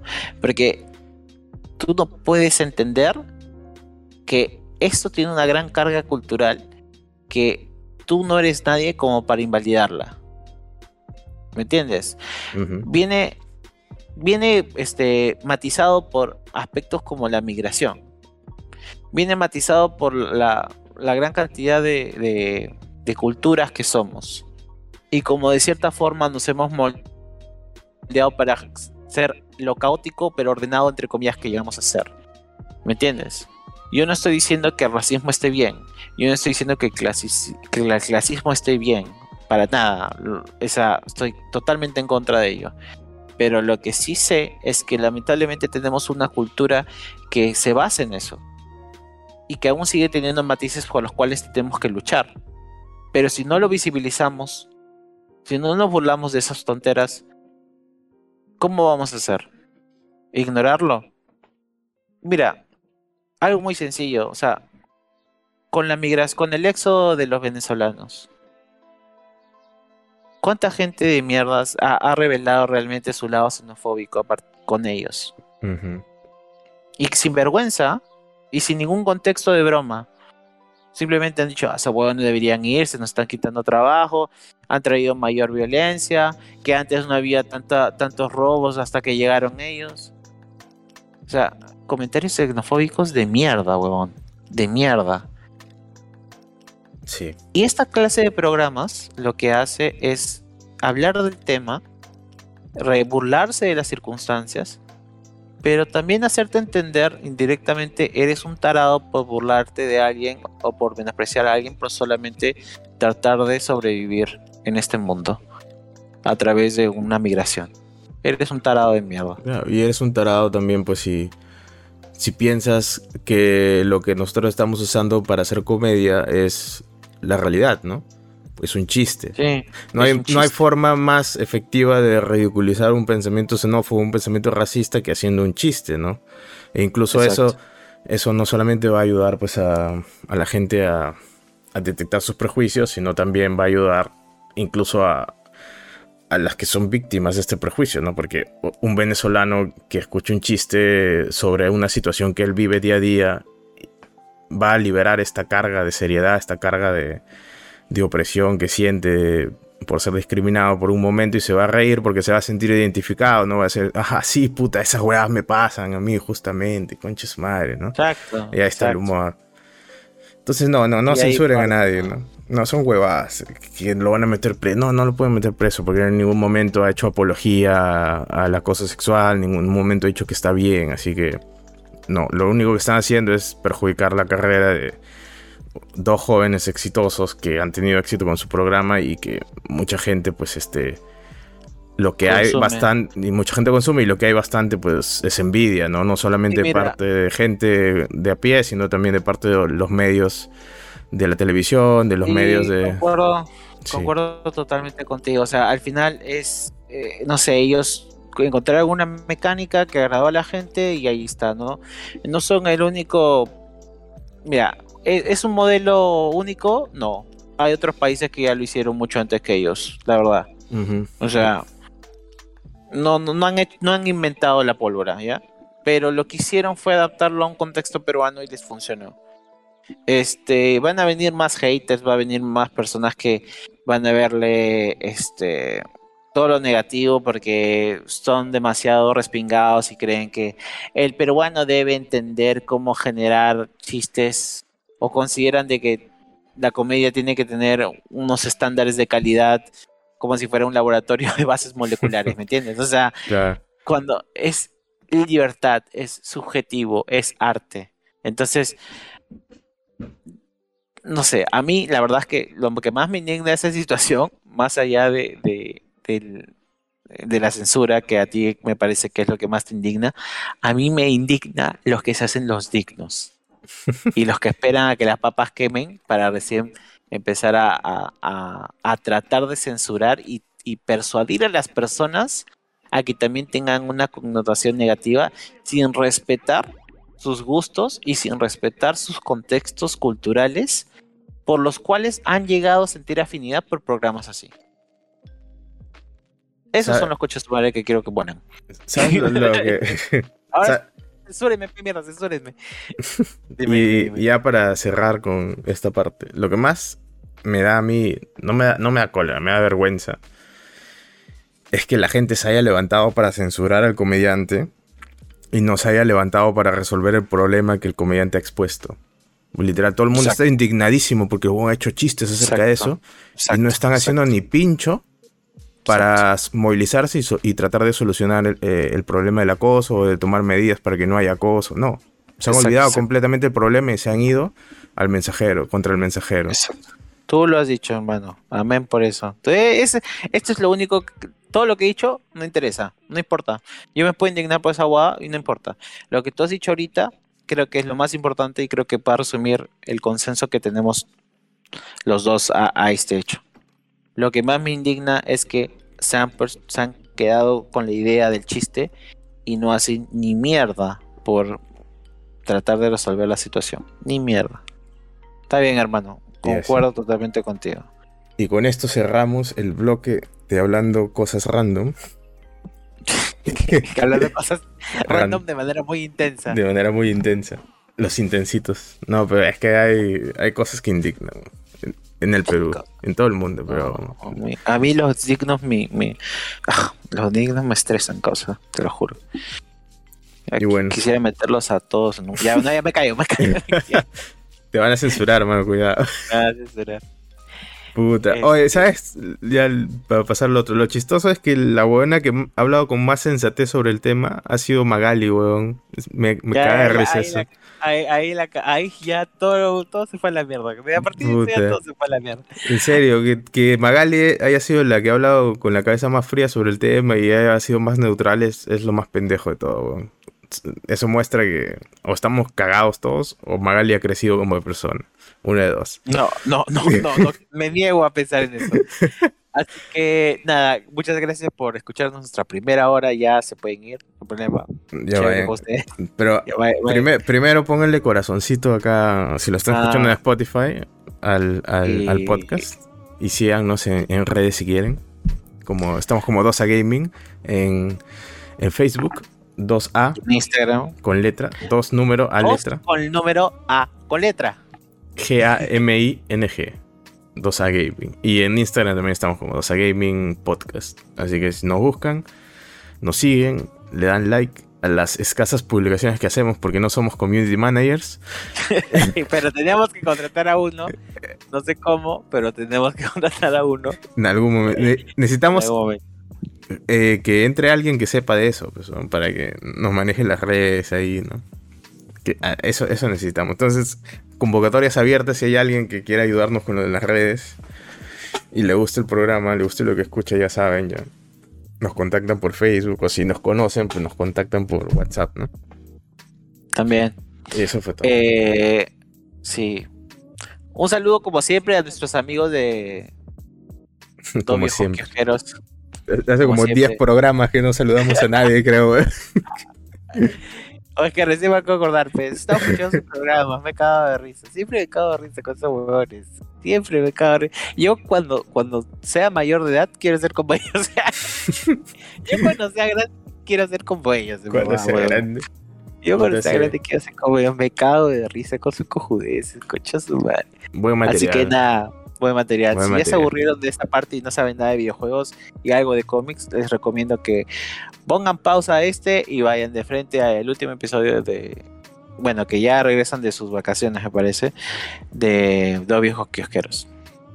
Recomendadísimo. Quizás es la única recomendación que tenemos sincera en este podcast. Por ahora. No he Por escuchado hasta ahora un podcast que me agrade más. ¿Ah, sí? Pero bueno, sí. yo también. Yo, yo sí tengo Los más, de, pero. sí, los de fuera del cine eh, ahorita están haciendo streams.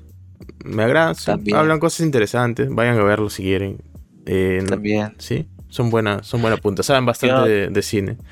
otro podcast de videojuegos para, para gente quizás más, este, no sé, puri- puritanista, purista, purista sobre videojuegos, este, lo van a encontrar en Wilson Podcast, que es la referencia magnánima de Perú, eh, o, o el podcast de NDG. Todo está hablando de Perú. Y si quieren ir a otro lado, en Argentina hay un buen podcast que se llama 5G. Lo recomiendo toda la vida. Es un cague de risa. Yes. Y listo. Ya Pasamos a. con nuestras recomendaciones semanales. Sí, Ya, ya está, ya. Nos vamos a ir al cielo por eso. Ahora sí, sí, causa. hablando con la gente seria. Al Tenemos. cielo ucraniano. Qué coche se. Eh, que ya, la cagué. No. Ah, Ya que estamos con gente entendida del tema, vamos a vamos a dejar de- un, un poco de lado nuestras preocupaciones de terminar como en los juegos de Fallout.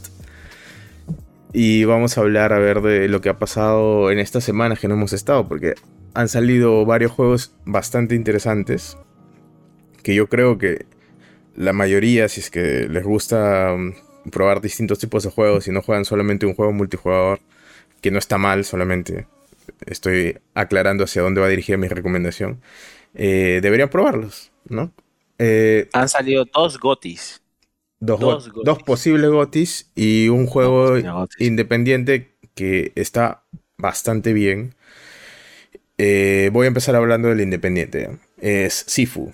Si se acuerdan, hace varios meses, un año, salió un tráiler en uno de los eventos del E3 online, que ya no se llama E3, sino se llama Summer Games Fest, eh, sobre un maestro de artes marciales, valga la redundancia, eh, que cada vez que moría envejecía, ¿no? Esta es la mecánica estelar del juego, ¿no? Que cada vez que tú mueres, que te mata algún enemigo en algún nivel, vas a envejeciendo una cantidad de años.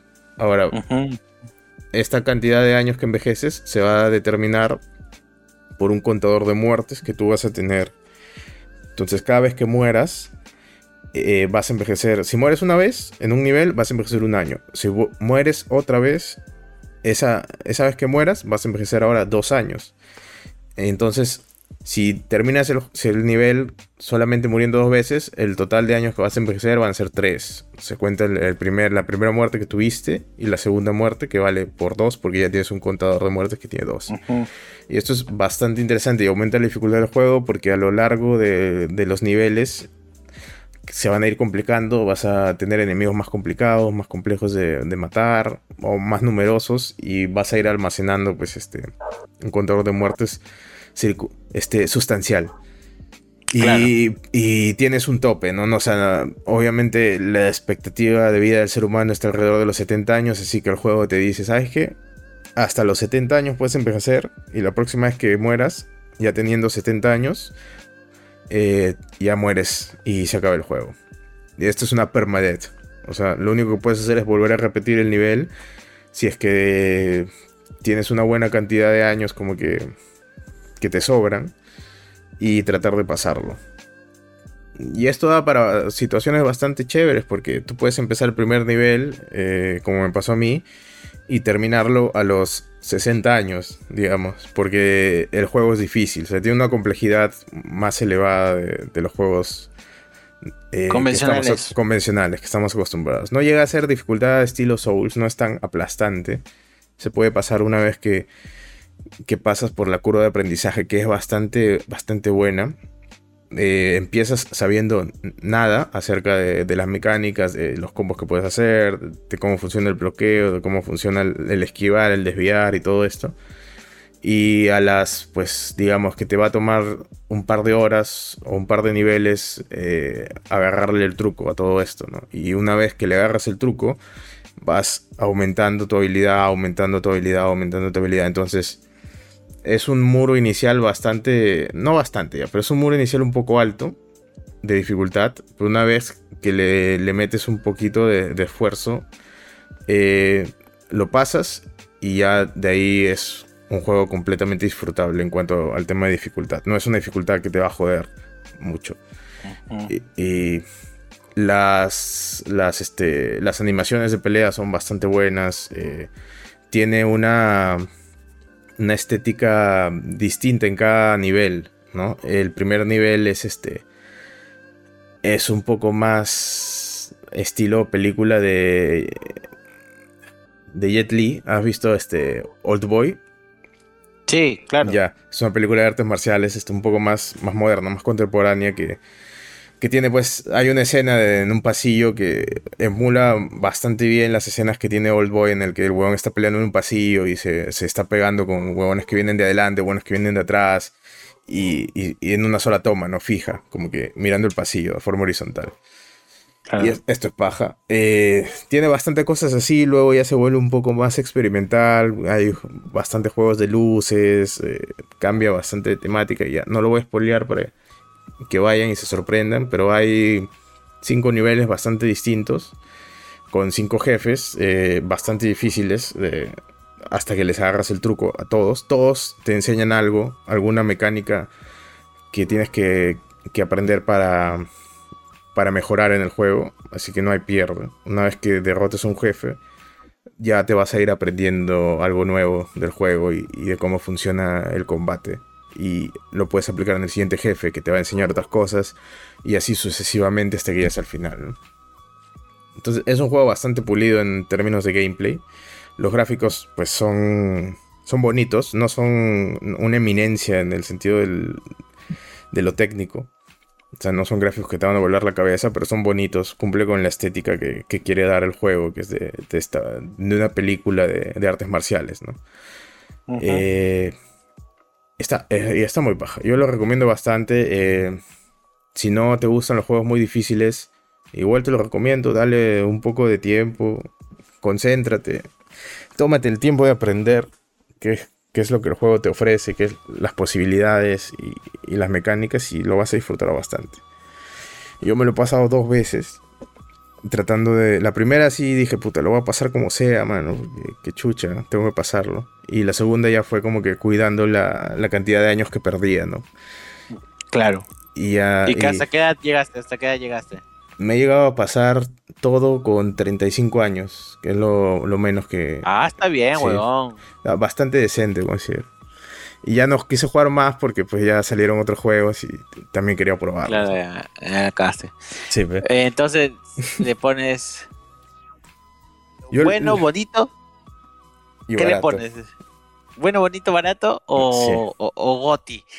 No, Goti no, mira, le pongo... yo le pongo ¿Qué le pondría? Pues un... Mira, porque Hades fue Goti y tampoco es que sea un... Puede ser... Grandes gráficos, ¿no? Yo, se puede llevar el juego a mejor indie del año, pero todavía es muy pronto para, decirlo, ¿no? Pues yo, le pues. yo le pondría como indie, le pondría un 8. Solamente por el gameplay y por las mecánicas. Y, Está bien. Y sí. Y bueno, la historia es, bastante simple, ¿no? Así que también por ese lado no, no se le puede poner más. Pero es bastante disfrutable. Es sobresaliente. Chévere, chévere. Yo no lo he jugado, pero sí he escuchado buenas reseñas de eso, entonces no tengo nada que opinar.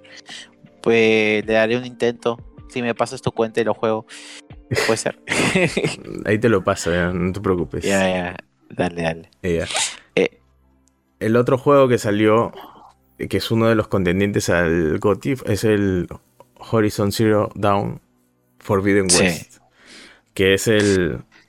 Es el que. Es la, es la continuación del Horizon, del Horizon 1, básicamente.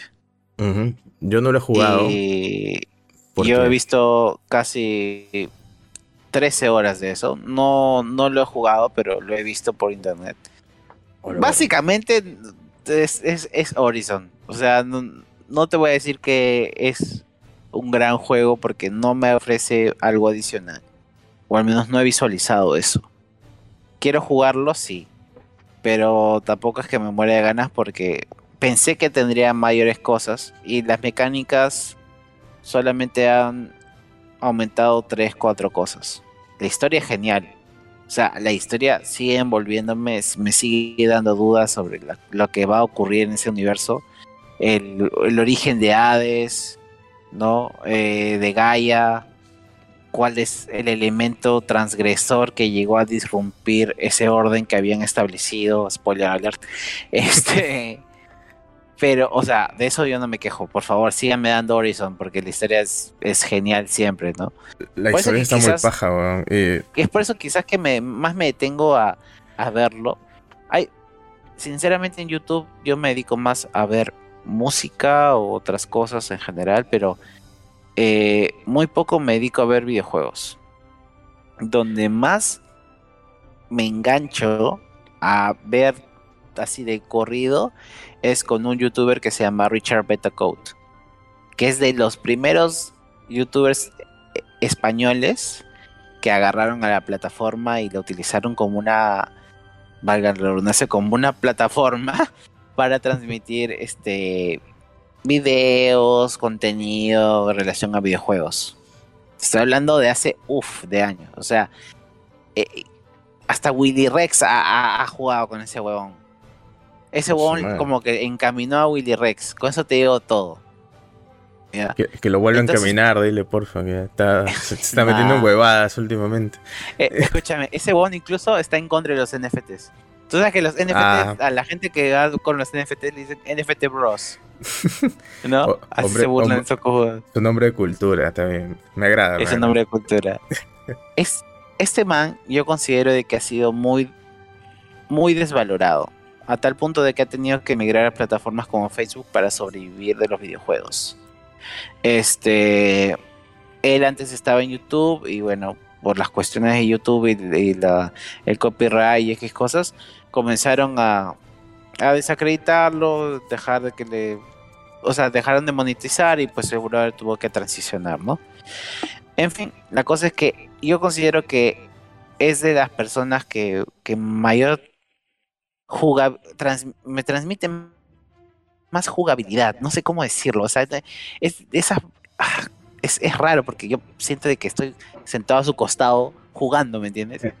Esos sentimientos que tenías de chivolo jugando con tus hermanos, ¿me entiendes? No sé si te ha pasado sí, o con tus primos. Con mis primos.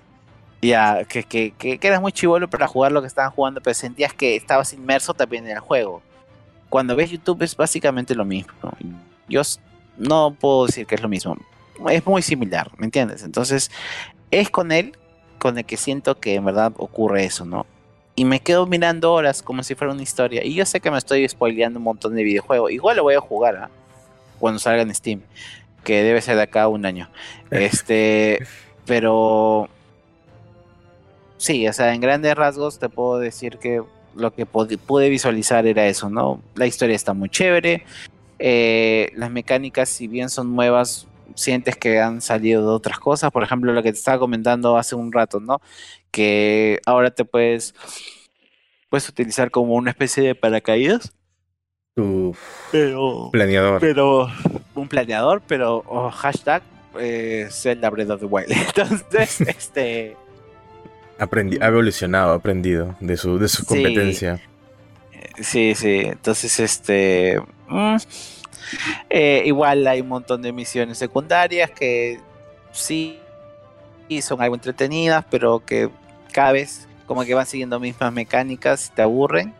Es el mundo es genial. Los gráficos, mano, los gráficos son increíbles. No, sí he visto. Increíbles. Sabes que muy bien pulidos. han, hecho han hecho el primer juego en el que todos los personajes, incluso los NPCs, son este hechos con motion capture. Ya. Ah, imagínate la plata que se han gastado en ese videojuego. Sí, no. Porque cada, cada personaje eh, eh, usa lo último en tecnología de motion capture, que es básicamente pues este que le ponen los puntitos estos a, los actores. A los actores. Y luego procesan pues los gestos que hacen y los, ponen como animaciones. Ajá. ponen, ajá, sí. Y eso, eso le da este un nivel de inmersión superior a los juegos de mundo abierto que hemos tenido hasta ahora, porque he escuchado... facciones reales. He escuchado de críticos que han dicho que una vez que te acostumbras a eso, es bastante difícil regresar pues a un Assassin's Creed, ¿no? Donde el juego pues trata acerca de muñecos, ¿no? Ahora lo ves así, ¿no? Sí notas, sí notas una gran diferencia. El momento de aperturar la boca, de la gesticulación, sí lo notas es, es, bien, bien, bien evidente. Y eso es paja, porque eh, sube la barra bastante a los, a los juegos que salgan a partir de ahora, ¿no? Y, sí, ya nos cagamos ya. ya, ya, no, ya, ya no podemos exigir menos ya. Ya no, eh. Menos que eso ya no. Eh, las, sí, entonces... Las opiniones completas cuando lo juguemos. Por ahora, simplemente decirles Sí, no, no, sí, sí. Simplemente que es un juego que vale la pena. Si les gustó el primero... si te gusta el primero, este es. Este, o sea, o sea, tienes que comprarlo, no jodas. Sí, tienes que comprarlo, no jodas. Sí. Sí, sí, sí. Ahora, listo. Yo creo que Horizon Zero siempre ha tenido mala suerte con sus lanzamientos, porque ya van dos veces que sale y al, a las dos, tres semanas sale... Lo paga otra mierda. Lo paga otra mierda. Un juego que revoluciona el género del mundo abierto, ¿no? Y esto es lo que ha pasado otra vez, ¿no? Porque primero le pasó con el 1 y Breath of the Wild y ahora le pasó con Elden Ring, el gran juego aclamado del maestro Miyazaki en colaboración con R. Martins, el este, escritor de la saga multigalardonada Juego de Tronos, que hizo una serie que terminó con una temporada de mierda, pero no es su culpa porque él no la escribió. Hashtag gordo de mierda, ponte a escribir. Termina de una vez tu saga, carajo. Bueno, Elden Ring. Mira, yo no soy una persona de Souls, que a mí no me gustan mucho los Souls porque considero, bueno, consideraba, todavía lo considero, porque esos juegos ya están ahí, ya no, no van a cambiar. Considero que los Souls han tenido pues este problemas en su diseño de juegos básico y probablemente haya sido a propósito, ¿no? Porque cada juego de Souls está diseñado para frustrarte de diferentes formas. Eh, a la vez que te da herramientas, pero herramientas que están bastante ocultas y que tienes que buscar incluso guías o ser muy perspicaz con tu entorno y, escuchar bastante atento a los NPCs, y leer las descripciones de los ítems y todo esto para descubrir cuáles son estas mecánicas y estas posibilidades que te da el juego para defenderte, para mejorar. Eh, los dos juegos que más me han gustado de la saga Souls han sido el Bloodborne y el Sekiro. El Bloodborne me gusta por la ambientación y me gusta porque el combate es más refinado que los, los tres Dark Souls que salieron. Y es más, te da más posibilidades de, de progresar, ¿no? Sin, sin tener que estar, pues, este, rompiéndote la cabeza tanto. Y el Sekiro, porque, bueno, el Sekiro es, es una línea recta, ¿no? Es, esto es lo que hay, esto es lo que puedes hacer, eh, defiéndete con esta vaina. Entonces ya no se trata tanto de ir subiendo las stats de tu personaje, ya no hay esas mecánicas, ¿no? Eh, simplemente es eh, tu espada, puedes hacer desvíos, puedes hacer parries, búscate la vida, sobrevive. Y ya se basa en tu habilidad y en qué tanto juegues y en qué tanto aprendas de, de las mismas mecánicas, ¿no? Algo así como un Sifu versión extrema, ¿no? Y ahora con Elden Ring yo estaba un poco reticente a, sumergirme en esto, en este nuevo juego. Yo ya venía pues con un, con un sesgo, ¿no? De, todos los Souls que he jugado, de los Souls principales, ¿no? Y este es una continuación en alma de, en espíritu de, de, la saga de Dark Souls, ¿no? Porque ya Miyazaki dijo, ya no va a ser más Dark Souls, ahora toca Elden Ring, ¿no? Pero me he encontrado con la grata sorpresa de que eh, este juego sí sigue siendo difícil, sigue siendo difícil como el orto, pero a la vez te da muchas más herramientas y te da un sistema de combate más pulido que las entregas de Dark Souls, ¿no? Ahora, yo y un caballito. Y un caballito. Eh, ese es el gran cambio que vas a notar de buenas a primeras es que es un mundo abierto y esto ya abre posibilidades de juego que en otros Dark Souls no podías, que no tenías, porque un Dark Souls pues es lineal y es o pasas por aquí o pasas por aquí. No me importa si hay un dragón de tres cabezas que te mata de un golpe, no, tienes que pasar por aquí, no hay otra. Este, en cambio, si tú te encuentras con un muro que no puedes atravesar en ese momento porque te falta habilidad, porque te falta desarrollar tu personaje, subirle los stats o yo qué sé, eh, puedes simplemente irte por otro camino. Y en este otro camino, pues vas a ganar la experiencia tanto en, puntos de... Ah, ¿Cómo le dicen? No me acuerdo. Bueno, en los puntos, en las almas, ¿no? los puntos de experiencia, tanto en almas, ah, que te sirve para subir los stats de tu personaje. Como monedas, como monedas. Claro, como monedas. Y también la experiencia en gameplay, ¿no? vas a ir descubriendo nuevos lugares. Aparte de eso, el sentido de exploración de este mundo abierto está muy bien diseñado. Está, este, es un mapa, eh, es un mapa de verdad. O sea, no es un mapa con, lleno de iconos que te dicen acá está tal cosa, acá está tal cosa, acá está tal cosa. No, es un mapa dibujado de la topografía de, de los lugares y no te dice que chucha en ningún sitio, Tú tienes que ir, tú exploras, encuentras cosas y ahí recién sale una marca, si encuentras algo. Y eso es paja porque el sentido de exploración es. Ya no nace de que el mapa te dice ve a un lugar porque acá hay tal cosa. Ya nace de que tú pasas por una ruina y dices, oye, ¿qué chucha es esa huevada? ¿Por qué chucha tiene esa forma? Y vas, investigas y te encuentras con algo. Siempre te encuentras con algo. Y de repente es un boss, de repente son este es una trama secundaria, una pequeña trama secundaria, de repente es un calabozo, un dungeon, puede ser variedad de cosas, ¿no? De repente son este eh, recursos que necesitas para mejorar tu arma, etcétera, etcétera. O también este parte de la historia, ¿no? Narrativas que te encuentras por ahí flotando.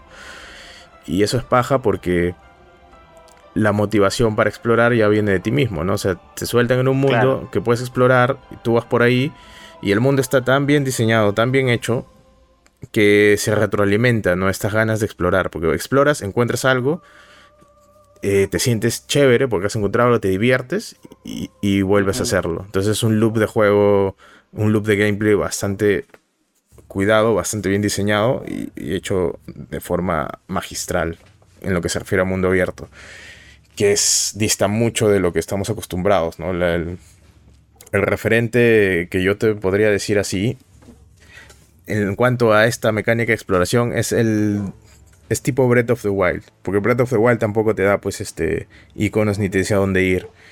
Pero ella es un poco más maduro, ¿no? Es un Breath of the Wild más más más duro, más sádico, más este más difícil, más hostil y es paja, ¿no? Es un, es un Skyrim modo hardcore. Una huevada así que tú vas a explorar y te sientes de la puta madre explorando. Y tú puedes pasarte 20 horas explorando y no pasa nada porque el juego no te apresura, no te dice que tienes que pelear con los bosses, sí o sí. Simplemente tú vas a lo tuyo.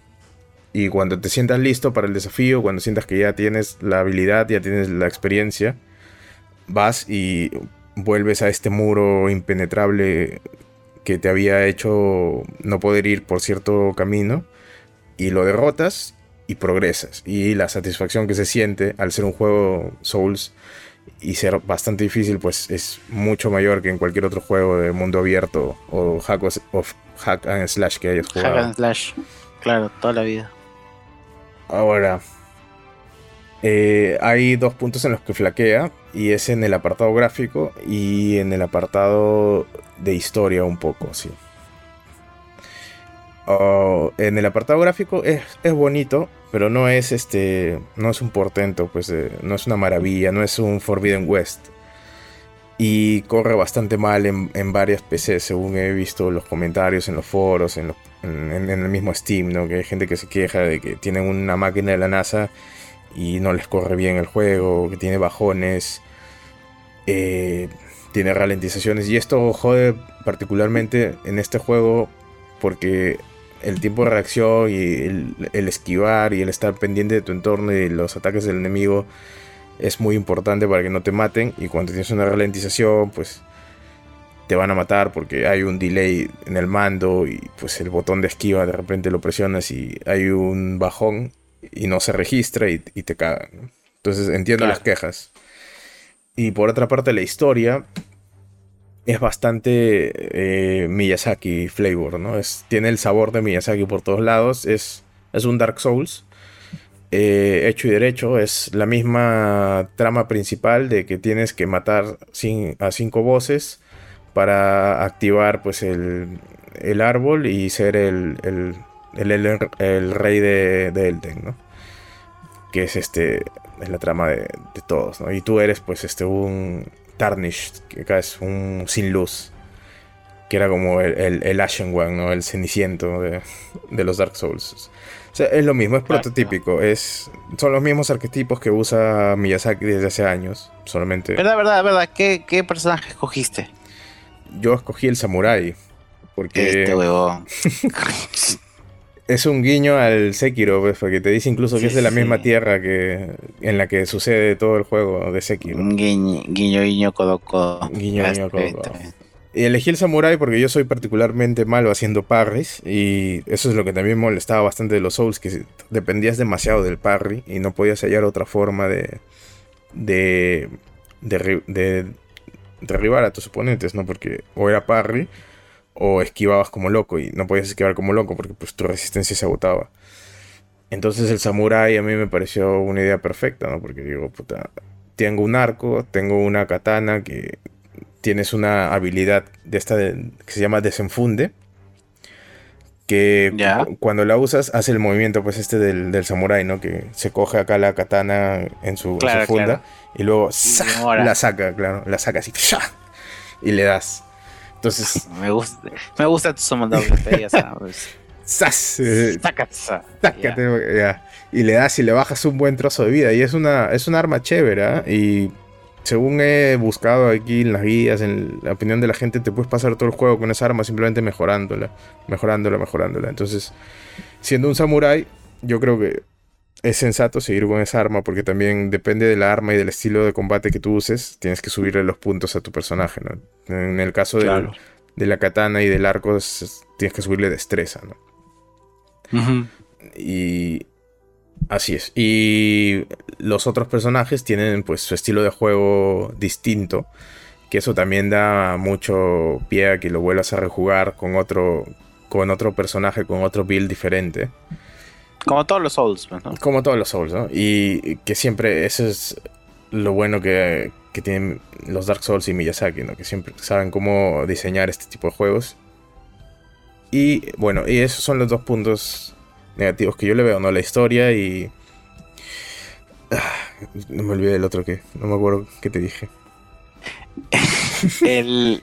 Y los gráficos, la historia y los gráficos, sí, esos son los únicos dos puntos. Luego ya queda ver, pues, este, qué tan resiliente eres ante un, juego tipo Souls.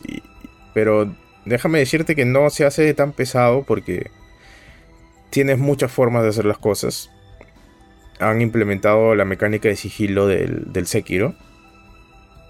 Aparte que puedes usar distintas armas. En mi caso, por ejemplo, yo voy con el samurai y cuando veo un grupo muy grande de enemigos, lo que hago es que atraigo a algunos con, el arco, ¿no? O sea, les meto con el arco Luego viene uno solito y ya ah, me agarro uno uno, ¿no?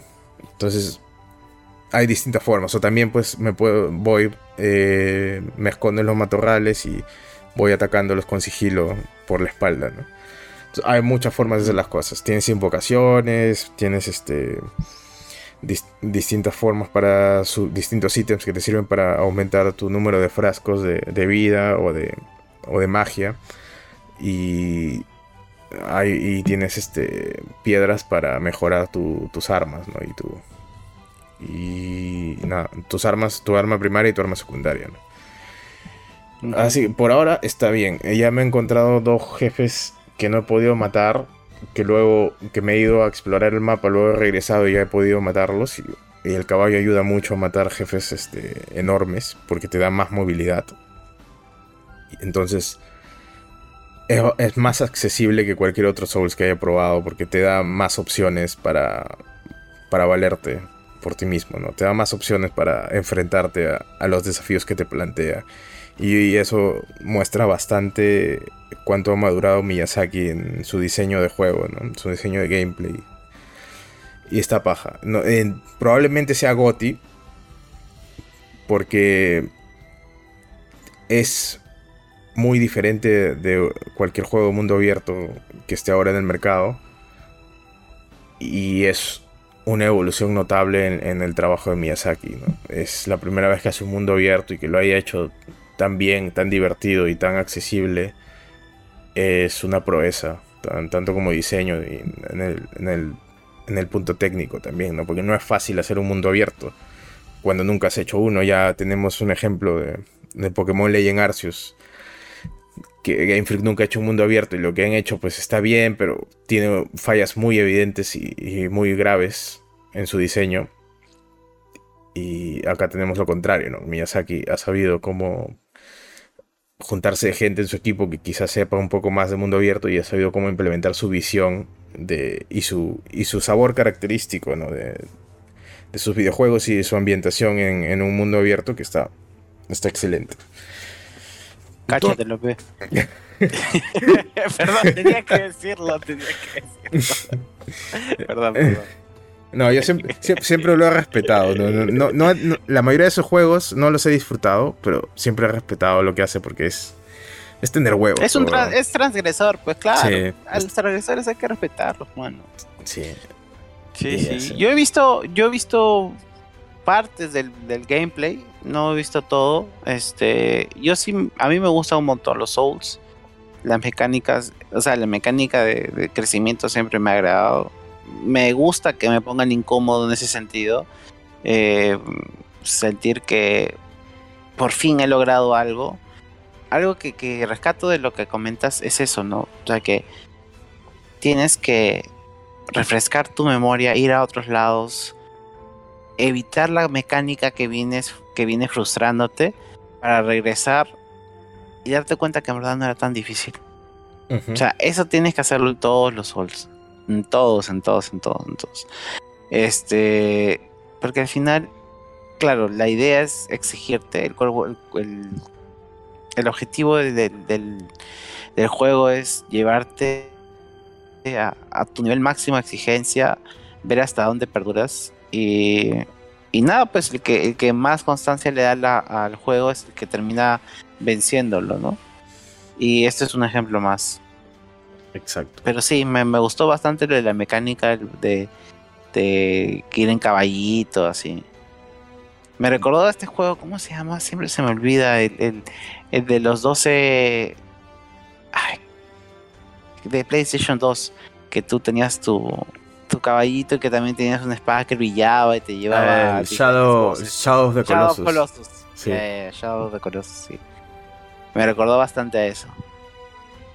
Y Sí. nada, pues yo también en su momento le voy a dar la oportunidad. Me parece que sí vale la pena, ¿no? Tú avísame y te lo paso, man. Ya sabes. Yo, ah, yo vendo, yo vendo este, droga digital. Ah, mira. Como la. Sí, o sea, eso es coca. No, escúchame, eso, eso debe ser coca. Pero heroína es Horizon. Horizon es heroína. Estoy más que seguro, mano. Hero- heroína pura. Ese juego de Sí. mierda. Y Sí. no, mira, yo eso que, que te, ¿te acuerdas que cuando nos reunimos está basado, ¿no? Por, por el Ring, que puta madre. Cinco minutos y ya me, ya me habían matado, que puta, los voces de mierda y todo eso. Y no sé qué, pero dije, ¿sabes qué? Voy a volver a intentarlo. Lo que más me molestaba era que no podía conectar el, el mando y tenía que jugar con mouse y teclado, que es súper incómodo en un juego tipo Souls.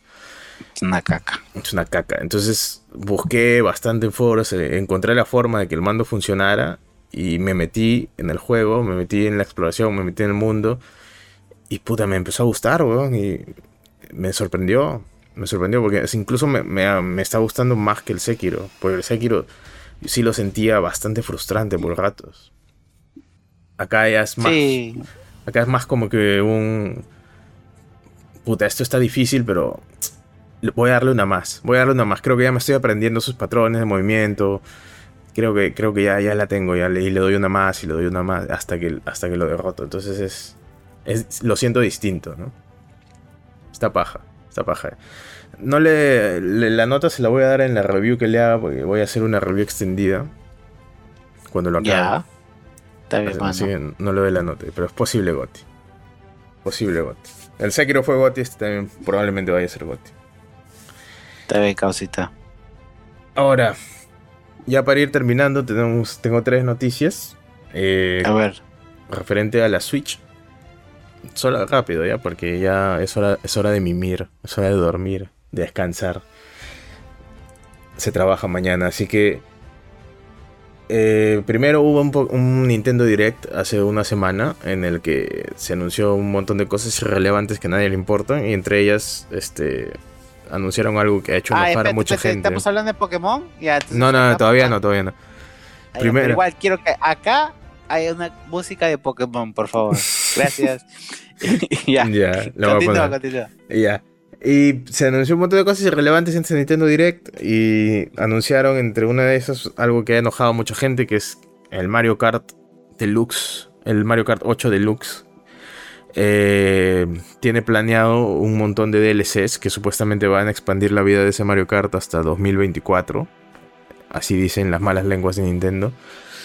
Y la gente se ha enojado porque es una muestra más de que Nintendo, pues, este.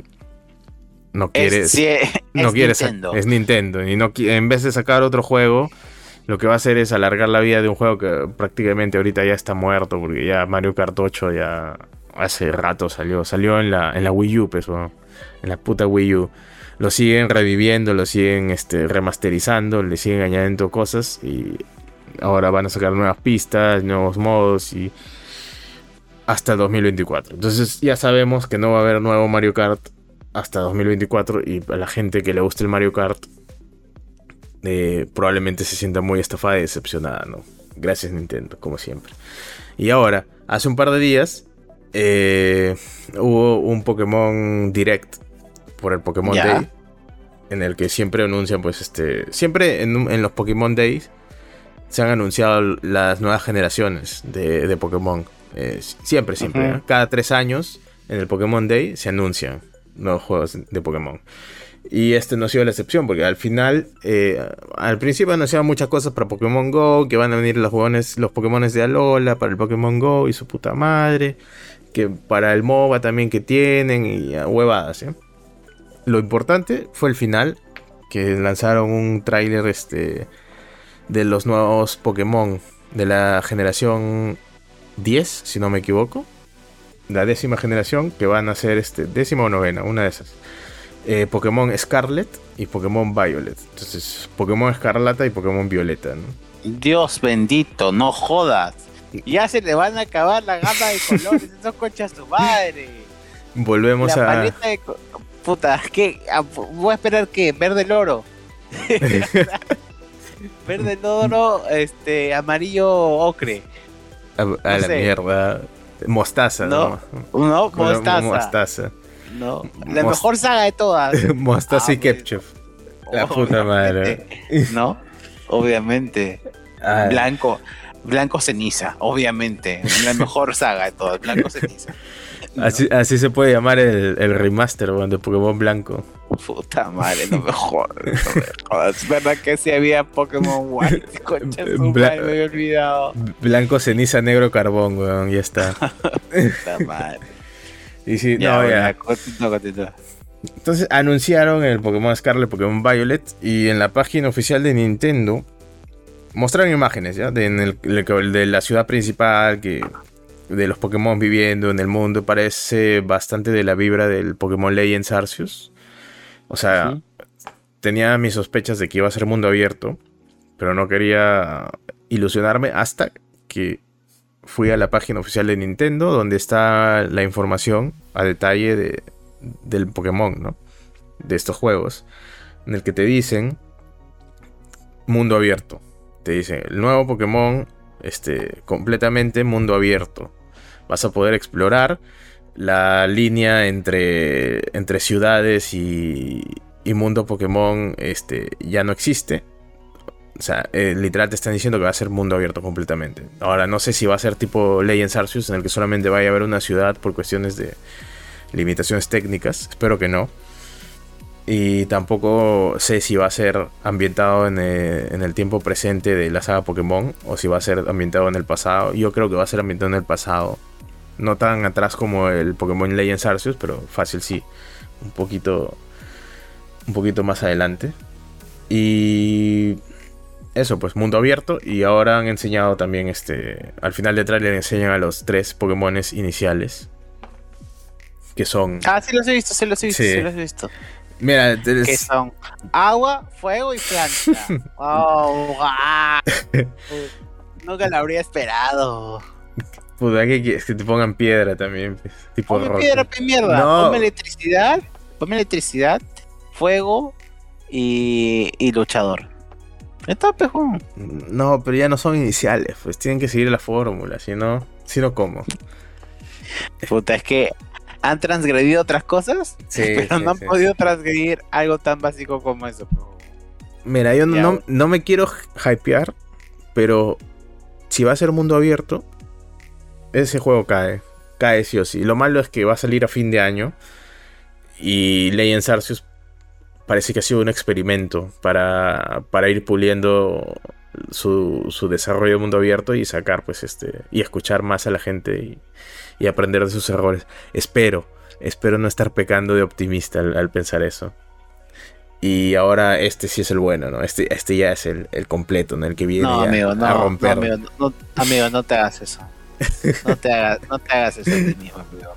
No te hagas eso. Ya has Tengo pasado fe. por cosas más duras. No, has pasado por cosas muy duras en la vida, amigo. No te hagas eso. No, no te hagas eso. Tengo fe, hermano, tengo fe. La fe es lo más lindo de la vida, papi. Ya, ya, está bien, está bien, está bien. No, Ya, no. Como quieres. Pinta bien, No, ya. No me gustan ya, los bien, iniciales, no me gustan los iniciales. Eso sí, no me gustan. Yo los vi y pensé que eran este Flojitos, ¿ah? Fanmates. el diseño bien flojito. Sí, sí. Espero que, que sus evoluciones sean de la puta madre, ¿no? Obviamente tienes un gato de hierba, tienes un cocodrilo de fuego y tienes un pato de, de agua. Un pato todo feo y con su sombrero. Y eh, no me gusta. No me gusta el Un cocodrilo. cocodrilo, un cocodrilo de fuego y hay un cocodrilo de agua. Me falta Ahora, el cocodrilo claro. de hierba. Te falta el cocodrilo de hierba. Bueno. Eh, el cocodrilo me gusta. No me gusta. Bueno, de los tres, el que más me gusta es el cocodrilo. El gato no me gusta porque es un gato nomás. Es, literal es un gato. Y el pato, pues tampoco, ¿no? Porque no le veo la gracia. Así que. ya. Así que el cocodrilo. O sea, Psyduck tiene bien. más carisma que ese pato, ¿ya? Psyduck, Psy- hubiesen puesto a Psyduck mejor, literal. Eh, voy a ir con el cocodrilo porque es- creo que su tercera evolución va a ser una huevada así masiva, enorme, tipo dinosaurio. Espero. Pero ya me la estoy oliendo. Ojalá que no sea tipo fuego roca, porque ahí sí la cagan. ¿no? Se vuelve inservible en el metajuego, porque un Va- va- va a ataque de agua. Fuego psíquico, fuego psíquico va a ser, fuego psíquico. bueno. Y ahí tendríamos un agua psíquico, un fuego psíquico y faltaría.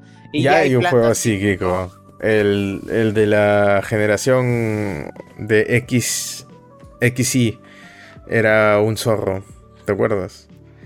Su evolución Ah. es fuego psíquico. Entonces ya- solamente, voy a decir, eh, solamente voy a decir eso en, en- en homenaje a una amiga. Ah. ah. Ah. Nada más voy a decir. Ah. Está bien. Y bueno, pues eso es todo por ahora. Eso es todo en este programa. Esperemos que nos hayan hypeado mucho con el Pokémon. Porque todavía falta un año para, para jugarlo.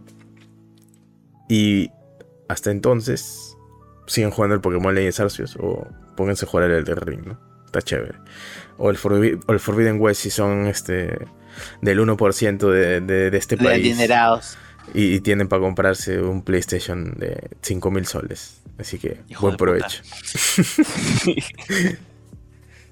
Entonces, eso es todo por ahora. Nos vemos en el próximo episodio. Y recuerden, la censura es mala. Si se van a indignar, hagan algo por resolver el problema. Nos vemos. Sí, y vacúnense. Chau. Adiós.